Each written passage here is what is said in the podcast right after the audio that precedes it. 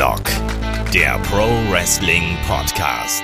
Ja, hallo und herzlich willkommen zu Headlock, dem Pro Wrestling Podcast, Ausgabe 550. Heute mit dem Rückblick auf AEW Cross New Japan Pro Wrestling Forbidden Door 2023. Mein Name ist Olaf Bleich, ich bin euer Host. Bei mir ist der Markus Gronemann. Wunderschönen guten Tag, Markus. Hallo?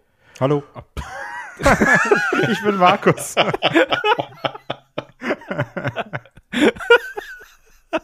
Der Kai ist auch dabei. Hallo, ich habe einen neuen Namen. Der Kai ist von der schnellen Truppe heute. Ja, ich war grad, Du sagst super oft meinen Namen zuerst und dann höre hör ich dir natürlich wie immer nur mit einem halben Ort zu und so, jetzt ist mein Einsatz. Ach, schön. Ich habe mir gedacht, ich beginne mit den Leuten, die auch einen Nachnamen haben, aber ist egal. Ja, Forbidden Door 2 ist Geschichte. Wir blicken heute natürlich auf die Geschehnisse zurück.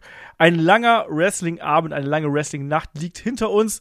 Der Markus ist der Einzige, der es hier zumindest partiell live geschaut hat. Markus, wie war, wie war die Stimmung eigentlich so live im Vergleich zu jetzt im Nachgang?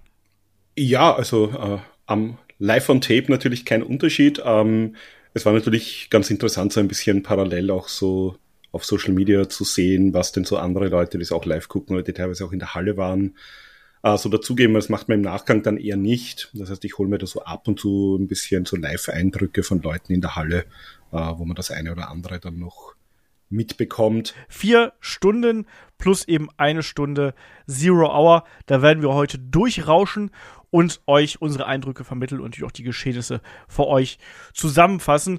Ihr wisst, wenn ihr noch ein bisschen mehr von uns haben möchtet, dann gerne bei Patreon, bei Steady vorbeischauen. Wir haben auch ganz aktuell natürlich auf Instagram das Gewinnspiel zu AEW Fight Forever laufen. Da sind inzwischen, glaube ich, schon knapp 150, 200 Teilnehmer oder so. Also schaut da gern auch vorbei.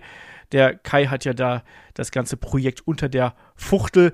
Und ja, diese Woche, da werden Markus und ich uns auch noch betätigen. Da wird es das äh, Fantasy Booking bzw. die Predictions zu AW All In gehen, der großen Show in Wembley. Und außerdem haben wir auch noch die ähm, Classic Review zu WWE Invasion 2001, Mella und mir. Und dann am Wochenende, da geht es dann ja schon gleich weiter mit dem nächsten Pay-Per-View, beziehungsweise mit dem nächsten Premium Live-Event. Da steht ja dann Money in the Bank auf dem Plan. Da wird es dann hier natürlich auch die Preview geben und am Wochenende wird es dann auch die Review geben, dann mit dem Chris und dem Markus, die das dann zusammen möglichst schnell für euch zu Podcast bringen. Ich werde im Urlaub sein, der Kai ist irgendwo auf Reisen, deswegen überlassen wir diesen Podcast dem Markus und dem Chris. Ich bin sehr gespannt, was dabei rauskommt. Ich bin auch gespannt auf den Event, aber ich rede jetzt gar nicht mehr groß rum, weil ich habe schon gerade angesprochen, es gab viele Matches, es war eine riesige Show, 14 Kämpfe insgesamt und wir starten wie immer in der Zero Hour beziehungsweise in der Kickoff Show und die begann mit einem Match zwischen ähm, Mogul Embassy, Swerve Strickland, den ROH Six-Man Tag Team Champions, Toa Leona, ähm, Khan und Brian Cage natürlich und die treffen auf El Desperado, ähm, Rocky Romero, äh, Trent Barretta und wen habe ich vergessen? Chuck Taylor. Chuck Taylor habe ich vergessen, ganz genau. Also Roppongi war auch noch mit dabei. Äh, bunte Mischung, die wir hier haben. Und ich würde mal sagen, so als Opener eigentlich genau das Richtige, was man zu so einer Show bringen kann. Wir hatten eine längere Isolationsphase von Trent, ehe es dann Hot Tag gegeben hat.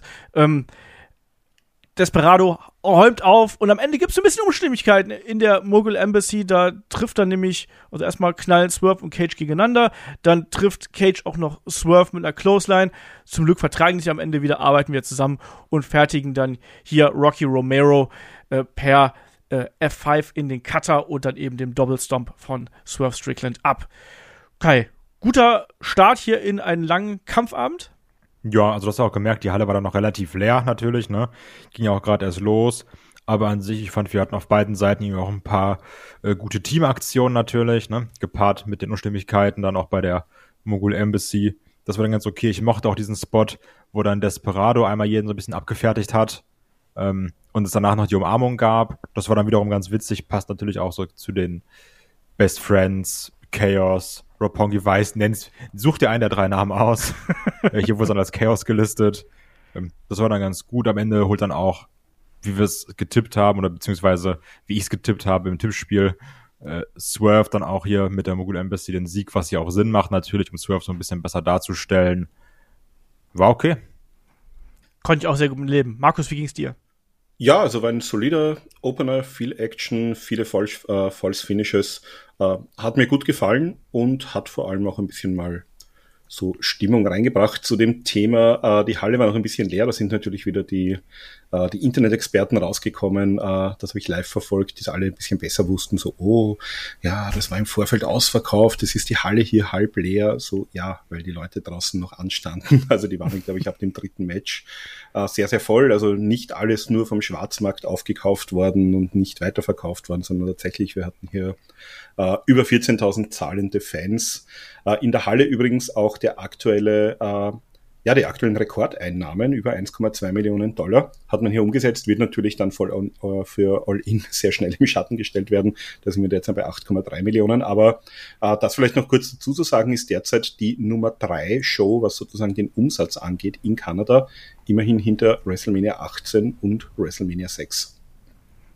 Das ist doch schon mal eine Hausmarke auf jeden Fall. Und wie du schon gesagt hast, äh, dann auch hinterher einfach, da war die Halle voll und die Stimmung war auch da. Also das kann man Absolut. jetzt auch schon mal hier betonen. Also die Stimmung war da ähm, bei den einen Matches ein bisschen mehr, bei den anderen Matches vielleicht auch ein bisschen weniger, aber grundsätzlich wirklich gute Stimmung natürlich in äh, Toronto, Kanada. Und was wir noch unterschlagen hatten, ja. äh, es gab davor noch, das haben wir nicht gesehen, ein Dark Match, nämlich äh, Tom Lawler gegen äh, Serpentico. Äh, Warum? Weil eigentlich jetzt geben sollen Tom Lawler gegen Adam Cole. Adam Cole allerdings äh, erkrankt, ist da mit Fieber in der Halle gekommen, durfte nicht antreten.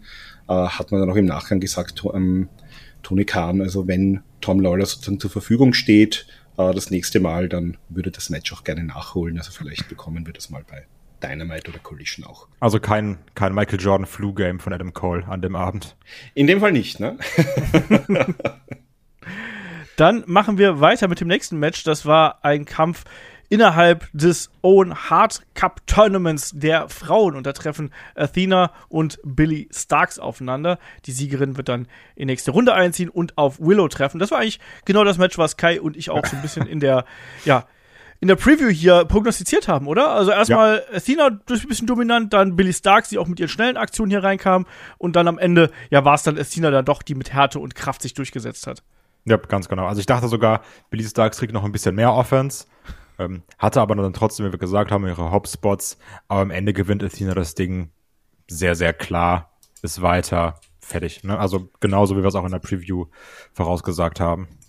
Markus, wie ist eigentlich deine Meinung zu Billy Starks? Die ist ja gerade so ein bisschen fast schon ein Wrestling-Phänomen, ultra jung, die quasi das Wrestling parallel zur Schule nicht nur erlernt, sondern eben auch on Tour geht sozusagen. Und die ist ja noch gar nicht 100% offiziell bei AEW unter Vertrag. Irgendwie alle glauben, sie ist es, aber da gab es auch widersprüchliche Meldungen. Wie siehst du hier den Charakter und die Wrestlerin Billy Starks? Naja, ich glaube, ich glaub, Jim Ross hat das, glaube ich, mal erwähnt, dass sie sie unter Vertrag genommen haben. Also ich finde es gut, ich mag sie sehr. Äh, ich finde auch ihre Geschichte toll. Also die ist ja nicht nur, die hat ja nicht nur irgendwie die Schule gemacht, die war, glaube ich, so eine sehr, sehr, sehr gute Schülerin, äh, war sogar dieser, was es in den USA gibt, diese Valedictorian, also quasi die, die Klassenbeste, die auch die Abschlussrede halten durfte. Also dürfte auch eine sehr smarte junge Frau sein. Und ja, ich finde das bei, ähm, ich finde das bei AW generell gut. Man hat ja auch Nick Wayne, der wird ja jetzt auch bald 18 im Juli äh, unter Vertrag schon genommen. Das heißt, ich finde das gut, dass man sich auch wirklich aus dem Indie-Bereich diese jungen Koryphäen holt, die auch schon sehr gut sind. Ähm, bei NXT geht man ja da bei der WWE einen anderen Weg auch, holt sich ja eher auch die College-Athleten. Und ich finde, da hat äh, ja EW, falls sie sie unter Vertrag genommen haben, alles richtig gemacht, weil die ist jung, die ist motiviert, die, die hat was und da sehe ich durchaus eine größere Zukunft, wenn die am Ball bleibt. Also, Markus, ich muss mal sagen, ich sehe in ihr eine größere Zukunft, wenn sie endlich mal diese blöde Senton vom Seil aufs Apron weglassen würde. ja, sag das mal den Jungen, die wollen das halt so. die wollen das halt so. Okay. Das wird, ja, wird ja jeder junge Wrestler sagen, der gesagt hat, ah, die Veteranen haben gesagt, damals mach mal ein bisschen langsamer, mach das nicht. Dann sagt er, nein, nein, was haben denn die für eine Ahnung? Ich mach das einfach. Uh, Sean Waltman zum Beispiel, sein, sein Kandidat, den haben wir das in den 90ern auch gesagt. Er hat gesagt, ja, ja, schon gut, ihr könnt das halt nicht, ich kann das eben. Uh, der ist jetzt mittlerweile um die 50 und sagt auch den Jungen, ja, kommt, macht's mal ein bisschen langsamer, ruiniert sich nicht so damit. Also, das ist, glaube ich, der ewige Wrestling-Kreislauf, damit muss man halt leben. Okay, na gut. Äh, machen wir weiter hier im Rundown. Wir haben noch ein weiteres Zero-Hour-Match, ein Einzelmatch zwischen El Phantasmo und Stu Grayson, der hier begleitet wird von The Righteous. Also nichts mehr mit Dark Order. Das ist ja schon vor einigen Wochen passiert, dass er hier zu äh, The Righteous übergelaufen ist. El Phantasmo ja auch mit einer neuen Persönlichkeit quasi, seitdem er aus dem Bullet Club raus ist ein bisschen straighter, sage ich mal, auch dieses Headbanger-Gimmick, was ich mir übrigens gar nicht abkaufe, aber im Ring trotzdem ein sehr, sehr guter, der eben auch hier spektakuläre Aktionen gezeigt hat. Stu Grayson auch immer wieder mit seiner Kraft, zum Beispiel dann zu Beginn einen Phantasma auch aufgefangen und da eben Aktionen rausgezeigt. Am Ende dann aber die Kom äh, Kombination aus Springboard, Satellite, DDT und Straight Jacket Piledriver hier von ELP, wie er ja genannt werden möchte, zum Sieg. Ja, Kai, auch hier wieder. Äh, ich fand gutes Match, nicht besonders lang, aber die beiden haben, wie ich finde, wirklich sehr, sehr viele große Aktionen hier reingepackt in den Kampf. Ich bin noch am überlegen, ob ich in äh, irgendein Meme für Instagram baue, dass El Phantasmo genauso aussieht wie Logan Paul, nur so ein bisschen anders. Weil, also da ist schon sehr viel Ähnlichkeit da, oder? Bin ich der Einzige, der das sieht. Jetzt, wo du es sagst, ja, okay. Ja. Mir ist dann auch beim Gucken eingefallen, dass ich den ja sogar schon mal gesehen habe, weil der auch letztes Jahr dabei war. Äh, und da fand ich den super spaßig. Nur ich hatte das komplett vergessen, weil es auch ein Jahr her ist, ne? Und ich sehr vergesslich bin. Aber auch hier, was ich, ich, ich mag den Stil, den er hat. Das ist natürlich dumm, auch mit diesem Nippeltwist, den er macht. Ja gut, ich habe halt einen dummen Humor, was soll ich sagen, ne? Das finde ich dann ganz spaßig. Auch die beiden zusammen, sieben Minuten. Ja, ich hätte auch nichts dagegen, ein bisschen mehr von El Phantasmo zu sehen. Ja, der also, ist ja gut beschäftigt bei New Japan, muss man sagen. Also Markus? Da, ja, da wirst du die Chance haben. Der wird jetzt nämlich bald sein äh, zweites G1-Tournament bestreiten ab Mitte Juli. Das heißt, äh, da gibt's auf jeden Fall mehr ELP. Ähm, ja, muss ja, ja 100 Matches gucken. ja, das richtig. So viel Phantasma will ich auch nicht sehen. Freut euch auf die Berichterstattung vom G1 Climax von Kai zu jeder Show eine Review. Ich verspreche es euch. Zu jedem El Phantasma Match mache ich, mach ich euch ein Match of the Week. ja. Dann könnt ihr mal gucken, wie er guckt. Ja, wie sagt er auch, Kai, wirklich, hör auf, wir haben gar keinen Bock mehr. Und ich sage, ich auch nicht, aber ich ziehe jetzt durch. Der El Phantasmo der Woche. Ja. genau. Nein, war ein sehr schönes Match, äh, sehr schnell, sehr viel Action drin. Ähm, vor allem auch Stu Grayson als Heel natürlich jetzt auch ein bisschen in der, in der neuen Rolle drin, äh, vor allem halt bei Ring of Honor im Moment zu sehen. Äh, ja, hätte ich aber kein Problem. Also beide ja auch Kanadier, da hat man ein bisschen auch so die Canada Battle äh, hergezeigt. Also hätte nichts dagegen von beiden ein bisschen mehr zu sehen, weil Stu Grayson eben, wie gesagt, geht ein bisschen bei Ring of Honor im Moment unter. Wenn man das nicht guckt, dann bekommt man von dem derzeit auch nicht so viel mit. Das stimmt. El Phantasmo gefällt mir auch bedeutend besser, als er es noch als Heel getan hat. Da war er eben ultra drüber, was so seine Heel-Manerismen angeht. Er hat unf unfassbar viele Gesten gemacht und war einfach fast schon nervig, aber nicht auf die gute Art nervig, sondern auf die Geh-Weg-Art nervig. Und inzwischen gefällt er mir wirklich gut. Also da merkt man auch, dass der schon immer ein toller Athlet gewesen ist und jetzt ein bisschen diese ganzen Manerismen, wie ich es gerade gesagt habe, ein bisschen zurückgeschraubt hat. Tut ihm gut, tut seinem Wrestling gut. Ähm, schönes Match, auch wenn es eben sehr, sehr kurz gewesen ist. Der Vorteil übrigens, also falls ihr euch jetzt fragt, wo kann ich denn die Zero Hour gucken? Zero Hour könnt ihr einfach im Live-Bereich vom AEW YouTube-Kanal schauen. Da findet man den und könnt ihr euch dann anschauen. Es sind ja vier Matches dabei, also für eine locker flockige Stunde Wrestling gratis, warum auch nicht. Machen wir weiter mit dem, ja, sozusagen Main Event hier aus der Zero Hour und das ist ein weiteres Multi-Man Tag Match. Auf der einen Seite haben wir United Empire, da haben wir den ähm, IWGP Junior Heavyweight Tag Team Champion, TJP, der ist ja sonst an der Seite von äh, ich sag's, ich sag's den Namen immer falsch. Markus, wie heißt er? Akira Francesco? Uh, Francesco Akira. Ich sag's immer falsch rum. Ich weiß auch nicht genau wieso. Genau. Ähm, dann der zusammen, also TJP zusammen mit äh, Jeff Cobb und Kyle Fletcher und die treffen auf die Los Ingobernables de Japón, IWGP Junior Heavyweight Champion Hiromu Takahashi, Shingo Takagi und Bushi. Ja, und was soll ich sagen? Wenig verwunderlich bei den Leuten, die wir hier im Ring haben. Auch das ein locker flockiger Sprint, den wir hier eben gesehen haben wo dann auch am Ende wirklich beide Fraktionen ihre Triple-Team-Manöver ins Ziel bringen konnten. Anfangsphase bestimmt durch eine Isolation von Bushi hier durch das United Empire. Dann Hiromo, der hat sich dann hier durchgesetzt. Jemand wie Jeff Cobb konnte ja auch glänzen, der immer wieder durch die Kraft äh, tolle ähm, Kontermanöver gezeigt hat. Am Ende war es dann aber, ja, der gute TJP, der sich hier hinlegen musste nach dem Made in Japan durch äh, Shingo Takagi. Jetzt fange ich mal bei Markus an. Markus, guter Abschluss für die Zero Hour hier? Fragezeichen? Ja, auf jeden Fall. Also bei den Leuten, die äh, LRJ war natürlich sehr, sehr ober, auch bei den, äh, bei den Fans in der Halle. Also die waren da sehr dahinter. Äh, Jeff Cobb, Kyle Fletcher auf jeden Fall auch immer gut. TJP natürlich auch. Ähm, ja, Jeff Cobb ist live halt immer eine Erscheinung, haben wir auch in Deutschland schon öfter gesehen. Äh, der, der ist halt einfach sehr stark, sehr athletisch. Äh, Kyle Fletcher, ähm, ja, der muss nicht mehr besser werden, der ist schon sehr, sehr gut. Und ja, hat auf jeden Fall gut geklickt. Also ist halt so ein typisches Six-Man-Match, wie man es auch oft bei New Japan äh, in den Undercards auf den Tourshows sieht. Aber die hatten alle sozusagen ihre Working Boots an, wollten da auch nochmal zeigen, was sie können vor großem Publikum. Ist ja auch für die Japaner immer was Besonderes, so äh, in Nordamerika anzutreten. Und ja, also äh, auch von meiner Seite Empfehlung für die Zero Hour kann man sich auf jeden Fall äh, angucken und wird man mit sehr, sehr gutem Wrestling unterhalten werden. Auch sehr unterschiedliche Stile haben wir gesehen in der ganzen Zero Hour. Also da auf jeden Fall auch mal reinschauen. Vielleicht, wenn ihr auch nur den Pay-Per-View bisher geguckt habt, dann äh, schaut euch auch schon mal die Zero Hour an. Kai. Ja. Ist eine okay Zero Hour, ne? Also muss man jetzt nicht zwingend gesehen haben, finde ich. also, ne, also, es ist halt, du, du, wenn du jetzt sagst, du hast eine, ich nenne es jetzt mal Kickoff-Show, ne, wenn du sagst, du hast eine Kickoff-Show, dann weißt du, was du da bekommst und du hast hier dann eine Kickoff-Show bekommen. Die war besser als natürlich jetzt Ryback gegen Kalisto oder sowas, müssen wir nicht drüber reden. ähm, aber das hier waren also eben typische Kickoff-Show-Matches, die waren dann teilweise fast-paced, auch alle so um die sieben Minuten rum, außer der Opener natürlich, der ging ein bisschen länger. Aber das war vollkommen okay, das war auch für das, was es war, spaßig. Ich bin aber auch ganz ehrlich, die Matches werde ich morgen wieder alle vergessen haben. Außer natürlich El Phantasmo, weil das mein Mann. aber sonst hier, ich hatte damit natürlich auch eine gute Zeit aber ich werde davon nichts nochmal gucken und ich, wie gesagt, ich werde es auch morgen vergessen haben. Sind die alle gut? Natürlich mag ich einen Jeff Cobb, ja sicher, mag ich einen Kyle Fletcher sowieso. Finde ich es krass, dass auch so ein TJP dann irgendwie seinen Weg gefunden hat nach diesem Weggang bei WWE und dann war er bei Impact und jetzt hier und dann jetzt da. Finde ich auch cool. Ähm, auch hier die Seite mit, mit Takagi und äh, Takahashi. Ne? Alles spaßig. Ist jetzt trotzdem nichts, was man gesehen haben muss. Da muss man schon ehrlich sein.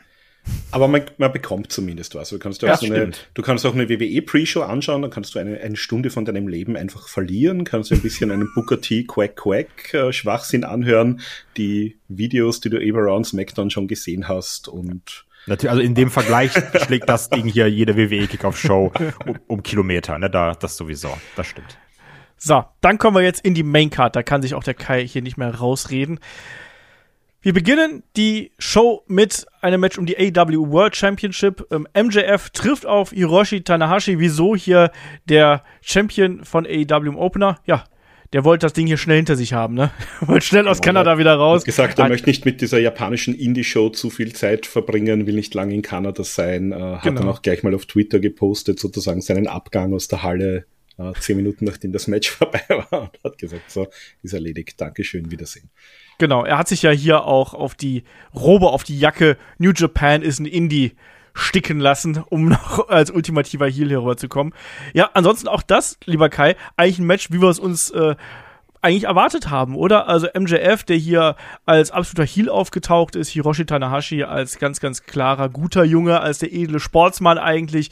Es wurden äh, die Körperteile äh, bearbeitet, vor allem dann auch bei Tanahashi, also Tanahashi bearbeitet die Knie von, von MJF und am Ende waren es natürlich dann doch wieder die, die fiesen Tricks. Also Tanahashi hat hier MJF an den Rand der Niederlage beigebracht.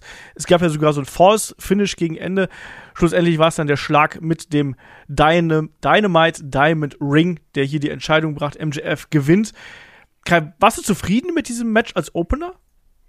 Ähm, ich fand es insofern einen guten Opener, weil du gemerkt hast, die Crowd hat sehr viel Bock, ne?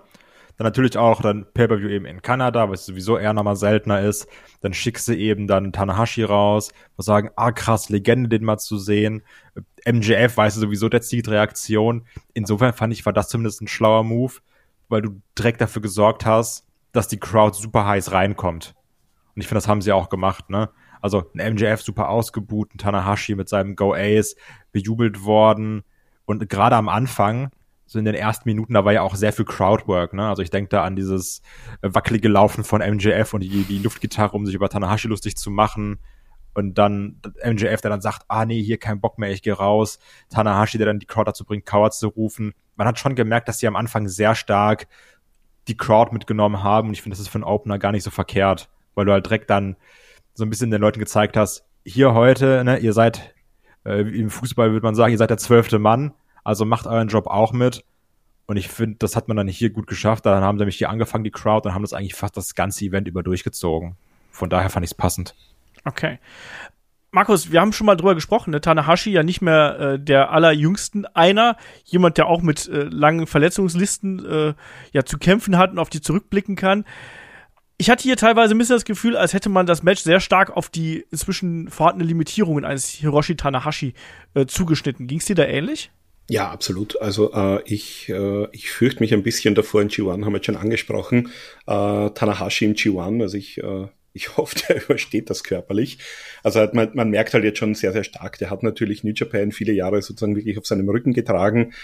Ähm, aber man merkt halt auch, was das für Spuren hinterlassen hat. Und von daher ist MJF da natürlich und MJF hat da halt wirklich den, ja, den 80er Jahre Heel World Champion äh, raushängen lassen, also so inklusive Abdominal Stretch mit Griff ins Seil, bis ihn dann der Referee beim dritten Mal äh, entsprechend entdeckt. Also da, der hat dem Tanahashi da glaube ich schon einen ganz guten Abend bereitet, äh, hat für ihn natürlich auch äh, toll verkauft. Also gerade eben die Story war halt wirklich, das haben wir schon gesagt, die die Attacke der Knies, da gab es noch einen High, äh, High wo er dann auch noch die, die Beine angezogen hat, MJF, aber sozusagen, ja, das heißt halt trotzdem, dass jemand auf seinem angeschlagenen Knie äh, landet. Dementsprechend äh, war das schon ein ganz gutes Match, hat, glaube ich, den, den Tanahashi ganz gut unterstützt. Äh, MJF natürlich hier äh, zuerst angedeuteter Belljob, dann eben mit dem Diamond Ring äh, hinter dem Rücken des Referees noch zugeschlagen. Also auch seine, seine Heel Heat nimmt er weiterhin mit in die Zukunft. Und ja, Tanahashi äh, wenn es jetzt sozusagen zumindest bei EW sein Ritt in den Sonnenuntergang war, dann war es auch nochmal ein würdiger Abschied. Schauen wir mal, wie lange wir den noch sehen werden. Ich bin gespannt, ich bin gespannt. Ich mag Tanahashi ja wirklich gerne, aber inzwischen sieht man eben wirklich, gerade auch was die schnelleren Aktionen angeht, ähm, dass da da, da gibt es halt eben Probleme. Und klar, man macht das auch zu einer Geschichte auf der einen Seite. Wir haben es jetzt zum Beispiel auch hier in dem Match gesehen, dass er immer wieder länger gebraucht hat, um auf das Top Rope zu klettern und bis er die Balance gefunden hat. Das hat man auch hier in das Match immer wieder eingebaut, weil er ist, glaube ich, zwei oder dreimal ja quasi von MJF vom Top Rope gepflückt worden, bevor er dann wirklich den High Flyer Flow zeigen konnte, diesen Big Splash von oben runter. Einmal sogar ja mit, mit einem Superplex, wo ich mir auch gedacht habe, mein Gott, ein Superplex, dann auch mal von ganz oben, da auch nicht vom zweiten Seil oder so, sondern da muss es dann auch das dritte Seil im hohen Bogen sein ich fand das Match, ich fand das Match okay. Man hat die Limitierung gesehen von einem Hiroshi Tanahashi. Ich finde, die beiden haben das aber gut gelöst und MJF, wie du schon richtig gesagt hast, Markus, wirklich der ähm, richtige Gegner hier du hast ja ähm, für Tanahashi. Eher auch so ein bisschen auf der Card gemerkt, je nachdem, in welche Region du guckst, du hast schon heftigen Ü40-Catch, ne? Also, ja. in manchen Richtungen hast du dann schon sehr viel ältere Leute. Also wenn wir jetzt, ne, also ganz am Ende dann zu äh, Team Sting gegen Suzuki, Suzuki Gods kommen, was das dann teilweise für ein Clusterfuck war, bis auch so, boah, Leute, also hui, ne? ähm, hier natürlich klar, wie gesagt, Tanahashi, Legende, aber auch ähm, diese Dragon Screw, äh, Cloverleaf Combination, also boah, die, die war schon zäh, ne? Muss man halt sagen, das sah echt nicht geil aus. Ähm, aber auch da trotzdem, ich glaube, sie haben halt das rausgeholt, was ging. So matchmäßig war das, muss ich sagen, maximal okay. Ne? Aber die hatten halt eben den Vorteil, dass die Crowd dabei war. Dadurch wirkt es eben besser. Weil hätte es jetzt einfach nur das Match gehabt, hätte ich mir gedacht, boah, das als Opener boah, ist schon, ist schon ein bisschen zäh, so 15 Minuten, ne? Aber dann mit der Crowd und mit dem Crowdwork war es dann in Ordnung. Ja, sehe also ich, ich, auch so. Markus? Ich stelle mal in den Raum, äh, Tanahashi hat sein Debüt damals gefeiert im Oktober 1999. Das heißt, nächstes Jahr hätten wir das 25-jährige im Oktober. Vielleicht ist das ja wirklich ein guter Zeitpunkt, um äh, sich mal über den, über den Ruhestand Gedanken zu machen. Also ich, ich lasse das mal hier liegen. Schauen wir mal, was wir nächstes Jahr vielleicht dazu sagen können. Gucken wir mal, gucken wir mal. Ähm, wo wir gerade beim Thema äh, ältere Herren sind, machen wir doch einfach mit dem nächsten Match weiter. Das ist auch ein Match im Own Hard Cup Tournament, allerdings der Männer. Und dort treffen CM Punk und Satoshi Kojima aufeinander. Jetzt, lieber Kai, muss man natürlich erstmal darüber sprechen. Kanada hasst schon CM Punk, oder? Also ich fand, es hat sich interessant entwickelt, weil es war erst sehr doll und dann wurde es ein bisschen weniger im Verlauf des Matches. Weil gerade beim Entrance habe ich mir schon gedacht, oh, da ist aber da ist aber geil Feuer in der Luft, ne? Also mhm. wurde sehr, sehr stark gebuht. Da haben wir gedacht, uh, mal, mal gucken, wie sie es machen, wie sie es aufgreifen. Also wir haben es bei Collision schon gesehen am Samstag, aber es war jetzt doch ja. noch mal deutlich heftiger. Stimmt. Ähm, Genau, weil Collision war ja auch in, in Kanada, das ist auch schon gemerkt. Aber auch hier, die Leute hatten auch Bock, CM Punk auszubuhen, muss man ganz klar sagen. Und, und ich fand das auch geil, weil man hat es auch dann aufgegriffen und auch im Punk hat es teilweise aufgegriffen. Aber es wurde dann im Verlauf des Matches leider, muss ich ganz klar sagen, äh, immer weniger. Und dann kam natürlich auch die CM Punk, CM Punk Chance, weil es gefiel mir eigentlich ganz gut, als dann Punk im Match auch so ein bisschen, so heelischer ist ja schon fast zu doll sagen, aber er hat dann teilweise ein bisschen arrogant gewirkt. Und das fand ich viel interessanter als Face CM Punk.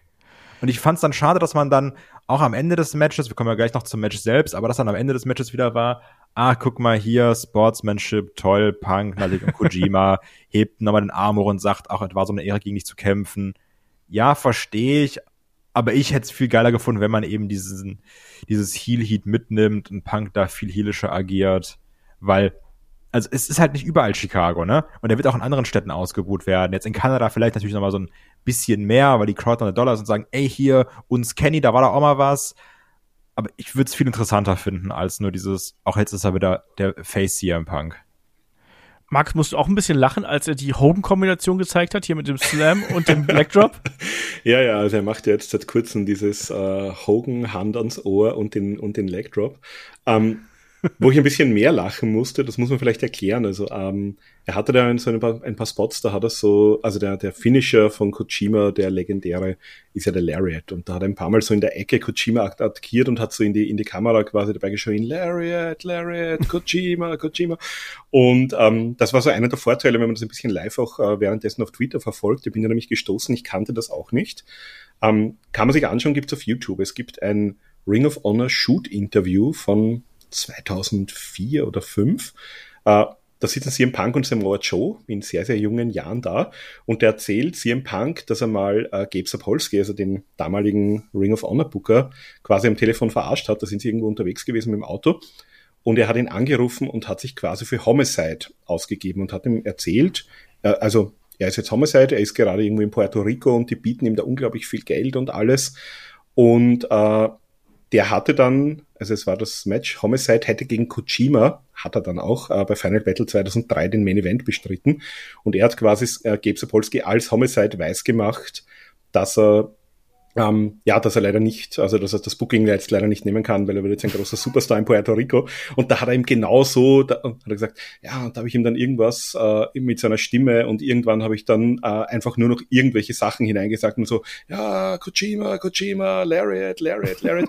und die Leute, die das Video kannten, sind jetzt natürlich da unglaublich darauf abgegangen, dass er jetzt sozusagen genau diese Geschichte in das Match offenbar eingebaut hat. Aber hat er nicht auch danach gesagt, this one's for you, Mean Gene oder sowas? Ich glaube, das war dann auch noch irgendwo, ja. Aber das, es war auf jeden Fall ein Callback auf ein 20 Jahre altes Shoot-Video auch noch äh, mit in dem Match versteckt. Wir haben auch gesehen, dass er ja hier auch die Aktionen vom ehemaligen Tag Team Partner von äh, Kojima hier von Hiroshi Tensan ähm, übernommen hat, den Mongolian Shop, den wir immer wieder gesehen haben. Den Tensan übrigens einen Great Okan verloren hat, also den Lieblingswrestler von MJF. Da schließt sich dann auch der Kreis wieder, falls die mal jetzt irgendwann doch sich im Ring gegenüberstehen sollten. Dann, dann haben wir da ganz viele Callbacks auf lustige Geschichten. Das stimmt. Ansonsten war das äh, ein Match, was, was relativ stark hin und her gewogt ist. Also ähm, wir haben natürlich diese gerade diese, diese Suche von Hideo, Hideo Kojima. Ähm, Krass, da ist er. da ist er von Satoshi Kojima. Ich wusste, dass mir das mindestens einmal rausrutscht. Ähm, nach, der, nach der Lariat, also er hat ja diverse Male versucht, die Lariat hier anzusetzen und Punk hat die auch sehr oft gekontert, gerade gegen Ende dann auch mit dem Neckbreaker zum Beispiel. Und dann, ja, äh, gab es zum Schluss eben dann nach mehreren Kontern äh, dann doch äh, erstmal den Roundhouse-Kick von CM Punk und dann den Go-to-Sleep für die drei. Ein unfassbar hässlichen Go-To-Sleep übrigens. Das stimmt, das stimmt wohl. Aber ansonsten hat CM Punk auch gut eingesteckt, also auch alle Jobs genommen und ich weiß nicht was. Und, Kai, wie einen, das mit, ja. und einen Elbow genau in die Weichteile. Jo, das stimmt, ganz wichtig. Ja. ja, das war genau. Da gab es dann nämlich einen schönen, der sah sowieso schon nicht so geil gesprungen aus und er ist dann so fies auf den Eiern von Punk gelandet, fand ich sehr unterhaltsam. Vielleicht, äh, vielleicht hatte die Elite da irgendwo. Äh, genau, die haben ja mal so einen Zehner zugesprungen. Ein bisschen Schokolade mal. oder sowas liegen lassen, mach doch mal ein bisschen. Nee, aber ich muss auch sagen, also gerade auch so äh, jobmäßig, das hat mir schon echt gut gefallen, weil dann auch so ein Kojima, ich kannte den ja nicht, ne, also und habe mir gedacht, ah, das ist schon ein stabiler Haumann. Also gerade auch diese Chops da, wo dann Punk auch in, die äh, Timekeeper Area reinfällt. Das war schon ganz cool, oder wo sich dann beide auch die Mongolian Shops gegeben haben. Ich fand das ganz unterhaltsam oder auch die, die Machine Gun Shops von Kojima in der Ringecke. Also ich fand das schon ziemlich spaßig. Und ich dachte halt wirklich, oh, bei dem Match, ne, boah, Punk Einzelmatch, weiß ich nicht, ist jetzt ja auch nicht so Ringrost befreit, der Kollege, muss man ganz klar sagen. Und Kojima konnte ich nicht einschätzen. Ich wusste nur aus der Preview natürlich, dass der schon nicht verkehrt ist und dass er auch dann irgendwie Punk zu einem guten Match ziehen könnte. Aber das ist jetzt ja auch keine geile Aussicht auf ein Match. Und dann muss ich trotzdem sagen, ich hatte damit echt Spaß. Also das, was sie hier gemacht haben, war ganz gut. Auch hier die Crowd geil dabei. Ich hätte mir natürlich noch viel mehr arroganten Punk gewünscht, ne? Ich mochte auch, wie, wie konsequent sich Kojima aus dem Anaconda Weiß befreit hat, indem er einfach zehnmal Punk gegen Hinterkopf ballert. Das ist, fand ich, war, war eine kreative Art und Weise, sich daraus zu befreien. Das war dann auch ganz witzig. Ähm, also, ja, ich hatte wirklich eine, eine gute Zeit damit. Und ich, ich persönlich, ne, vielleicht auch, weil CM Punk emotionaler Anker, aber ich hatte mit dem Match auch mehr Spaß als mit dem Opener zum Beispiel. Fair enough. Markus? Ja, also äh, Kojima natürlich, darf man nicht vergessen, ist auch schon äh, 52. Und der hat es, glaube ich, auch nochmal sehr genossen, da hier im großen Rampenlicht zu stehen. Also der war natürlich einer der Legenden in Japan. Der hatte äh, bei New Japan, bei All Japan und bei Noah äh, jeweils den Titel. Also ist in einer sehr elitären Gruppe auch dabei. Aber ist, glaube ich, natürlich in letzter Zeit, ich glaube, vor allem bei All Japan zu sehen und natürlich nicht mehr so im Rampenlicht. Und da jetzt wirklich gegen einen großen Star vor so großem Publikum im amerikanischen Pay-Per-View äh, bei einer großen Liga, ich glaube, dem, dem hat das sehr viel Spaß auch gemacht. Und äh, ja, Unhard Cup haben wir natürlich erwähnt. Also Punk trifft jetzt auf den Sieger aus Samoa Joe gegen Roderick Strong. Das sehen wir jetzt Samstag bei Collision. Äh, und im Women's Turnier, haben wir vorhin noch unterschlagen. Also Athena wird hier auf Willow Nightingale treffen in der zweiten Runde. Die hat sich schon qualifiziert. Ja, ansonsten äh, sehr solides Match, hat mir auch sehr viel Spaß gemacht. Äh, haben sie beide eigentlich mehr abgeliefert, als ich es mir gedacht hätte. Also ich dachte schon, die werden sich da jetzt keine Blöße geben, aber ich hätte nicht gerechnet, dass es so gut wird. Ähm, ja, der, der heelische Punk gefällt mir auch deutlich besser. Ähm, schauen wir mal, die nächsten Wochen ist er noch in Kanada unterwegs, ob er da ähnliches einstecken wird und dann wird es halt spannend sein über den Sommer, ob sich's auch in den USA irgendwie in diese Richtung dreht und ob ihn dann letztlich irgendwie 70, 75.000 Leute auch im Wembley Stadion ausbuhen werden oder nicht.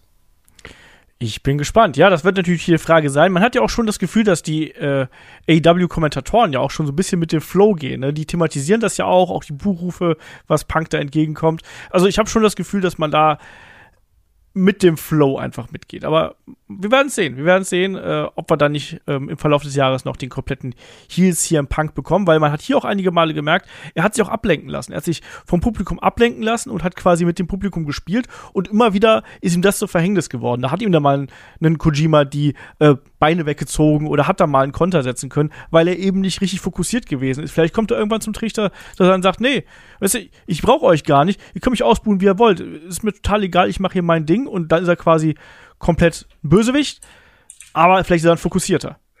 Ja, also das, ähm, das hört man ja auch. Also ich glaube, äh, in dieser aktuellen Lead Story im Observer ist es auch gestanden, ähm, dass er offenbar auch kein wirklich großes Problem damit hätte, äh, sozusagen den Heal darzustellen, wenn sozusagen die Crowd Reactions entsprechend äh, so sein werden. Also schauen wir mal. Äh, er dürfte dem Ganzen nicht in dem Weg stehen. Also wenn der Weg dorthin geht, dann ja, können wir uns vielleicht auch ein bisschen auf einen Heel-Punk freuen in den nächsten Monaten. Das wäre ja auch nicht das erste Mal, dass ein CM Punk ein Heel wäre, wenn man ehrlich ist. Ne? Also, Aber darauf warten wir ja auch, ne? weil ja. Face Punk ist halt langweilig. Das ist korrekt. Aber ich mag ähm, das CMFTA-Shirt. ich habe gedacht, wer ist nochmal der, der komische Hund von ihm? Larry. Ja, ich habe gedacht, du meinst das T-Shirt von dem. Ey, auch gut. Okay. Naja, kommen wir zum nächsten Match. Dort geht es um die AEW International Championship. Titelträger Orange Cassidy trifft hier auf Zack Saber Jr., auf Shibata und auf Daniel Garcia. Wir haben also vier Leute, drei Titelträger. Zack Saber Jr. ja der ähm, TV-Champion bei New Japan und Shibata ja der Ring of Honor Pure Champion. Und Daniel äh, Garcia ist der Einzige, der keinen Gürtel hat. Und geil tanzen kann. Sehr geil. Der hat ja für den besten Hüftschwung, meinst du? Yes. Okay. Ähm, auf jeden Fall, das hat man ja auch hier so ein bisschen aufgegriffen. Ne? Also ich finde, in der Match-Story ist es ja so, du hast Zack Saber Jr. und Shibata, die das ganze Ding so sportlich hart untereinander ausmachen wollen. Dann hast du Orange Cassidy, der will das ganze Ding hier einfach irgendwie hinter sich bringen und kriegt tonnenweise von allen ab und wird gequält. Da werden die Hände von Zack Saber gedreht und gezwirbelt und gebrochen und ich weiß nicht was. Und dann hast du eben Daniel Garcia, der immer wieder so wie das fünfte oder dritte Rad am Wagen ist und dann kloppen sich zum Beispiel äh, Zack Saber Jr. und Shibata und dann will er dazwischen und die reagieren quasi gar nicht auf ihn. So, geh weg, Junge. Und das passt dann auch ganz gut nämlich zum Ende, weil da gibt's dann erstmal ein ganz, ganz großes Durcheinander, ähm, wo dann ähm, ein äh, Shibata Daniel Garcia später mit dem äh, Penalty Kick hier abfertigt. Vorher gab's noch den äh, Piledriver von Garcia gegen Zack, dadurch war Zack raus. Dann Penalty Kick von Shibata gegen Garcia. Dann kommt Orange Cassidy rein und schubst quasi seinen Kumpel, seinen Kollegen Shibata hier raus und pinnt dann Garcia und ist quasi so der, der Kluge, der dann am Ende seine, ja, seine Listigkeit hier nutzt, um den Titel zu verteidigen. Und dafür, dass das hier so ein Chaos-Four-Way teilweise auch gewesen ist, war hier verdammt viel Character-Work drin und eine gute Geschichte. Also ich habe mir sehr viel Spaß mit gehabt. Markus, ging es dir genauso? Ja, absolut. Also das war also ein, ein Party-Match mit vier sehr, sehr guten Leuten. Äh, und die Dynamik, also mir hat das schon bei, ähm, wir hatten ja äh, diese Woche schon das Tag Team Match äh, mit diesen Vieren, wo dann auch dieses Match daraus entstanden ist. Da habe ich schon sehr viel Spaß gehabt. Und ja, das sind halt einfach vier sehr, sehr gute Wrestler, die auch diesen Stil können, äh, die natürlich auch offenbar miteinander gut können, obwohl sie jetzt äh, nicht so viel also jetzt in dieser Kombination noch im Ring gestanden sind. Und ja, das war schon sehr schön. Also gerade diese, diese, diese Abwechslung an diversen Submission Holds und Double Submissions, äh, wo sich dann noch Zack und Shibata quasi geohrfeigt haben, während sie jeweils einen der anderen im Submission Move haben.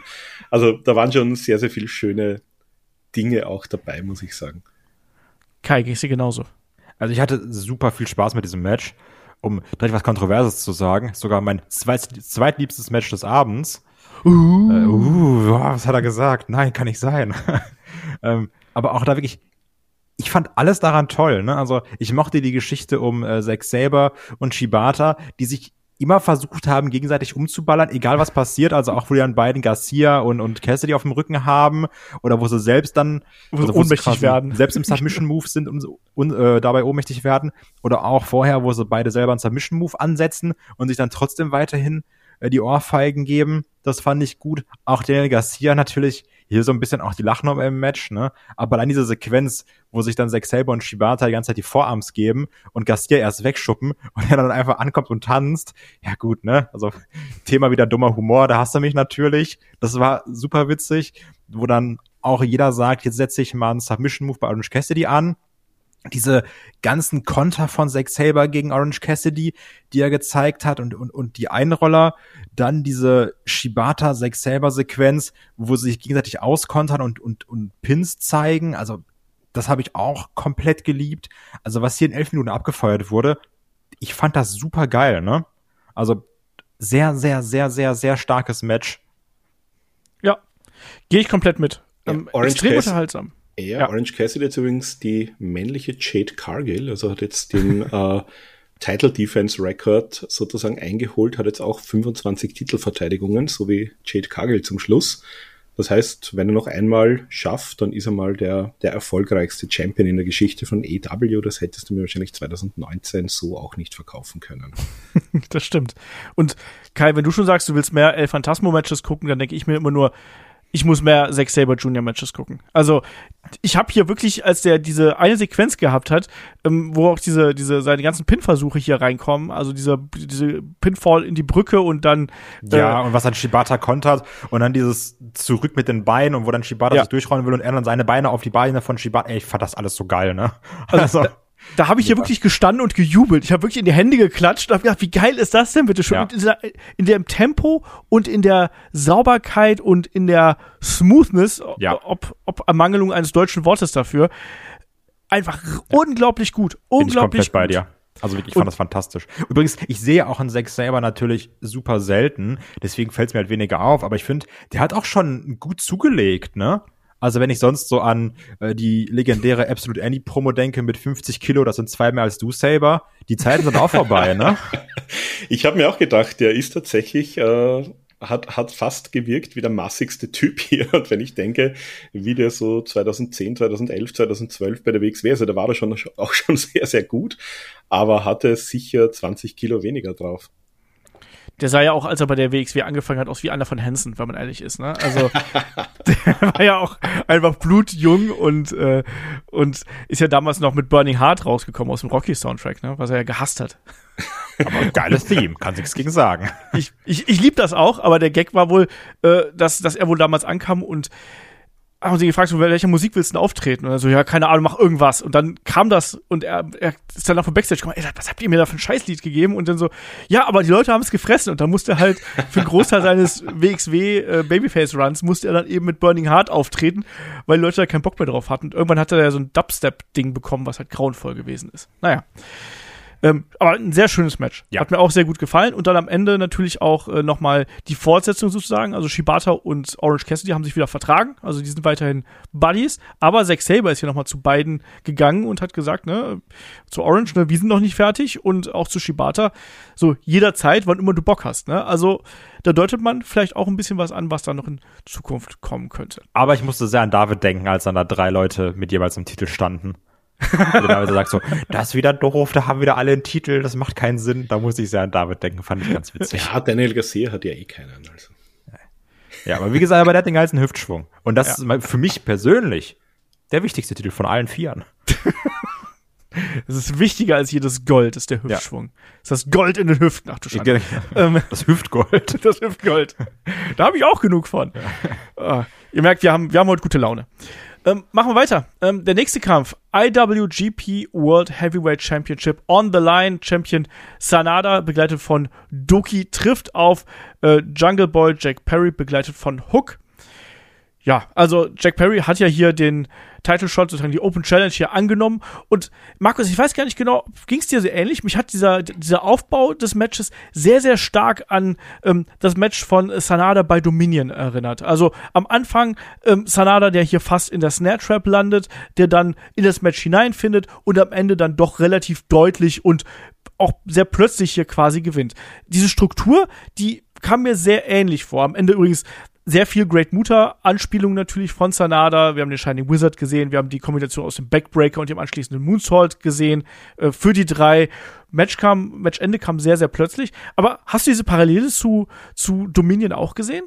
Ja, nicht ganz so stark, aber natürlich äh, ein Stück weit. Also ich fand Yoto Tsuchi bei Dominion äh, eigentlich fast noch dominanter als äh, Jack Perry hier. Aber so im, im Grunde ja, gibt schon, gibt schon durchaus Parallelen, äh, die man da sehen kann. Und ja, also Jack Perry da natürlich hat sich auch so ein bisschen vorbeigeschummelt. Also wir haben sie ja gesehen, auch äh, im Laufe der Woche hat er ja diese Open Challenge dann gleich mal Backstage angenommen. Da hat auch Hook ein bisschen äh, verwirrt reingeschaut und hat gesagt, ja, das ging jetzt alles so schnell, da konnte ich dich vorher gar nicht informieren. Und ja, also da haben wir schon gesehen, äh, Jack Perry, er hat gesagt, er möchte unbedingt äh, Gold gewinnen in diesem Jahr und da scheinen ihm auch alle Mittel recht zu sein. Also gegen MJF hat er es ja noch ein bisschen sein lassen, auch den, den Shot mit dem Titelgürtel und so.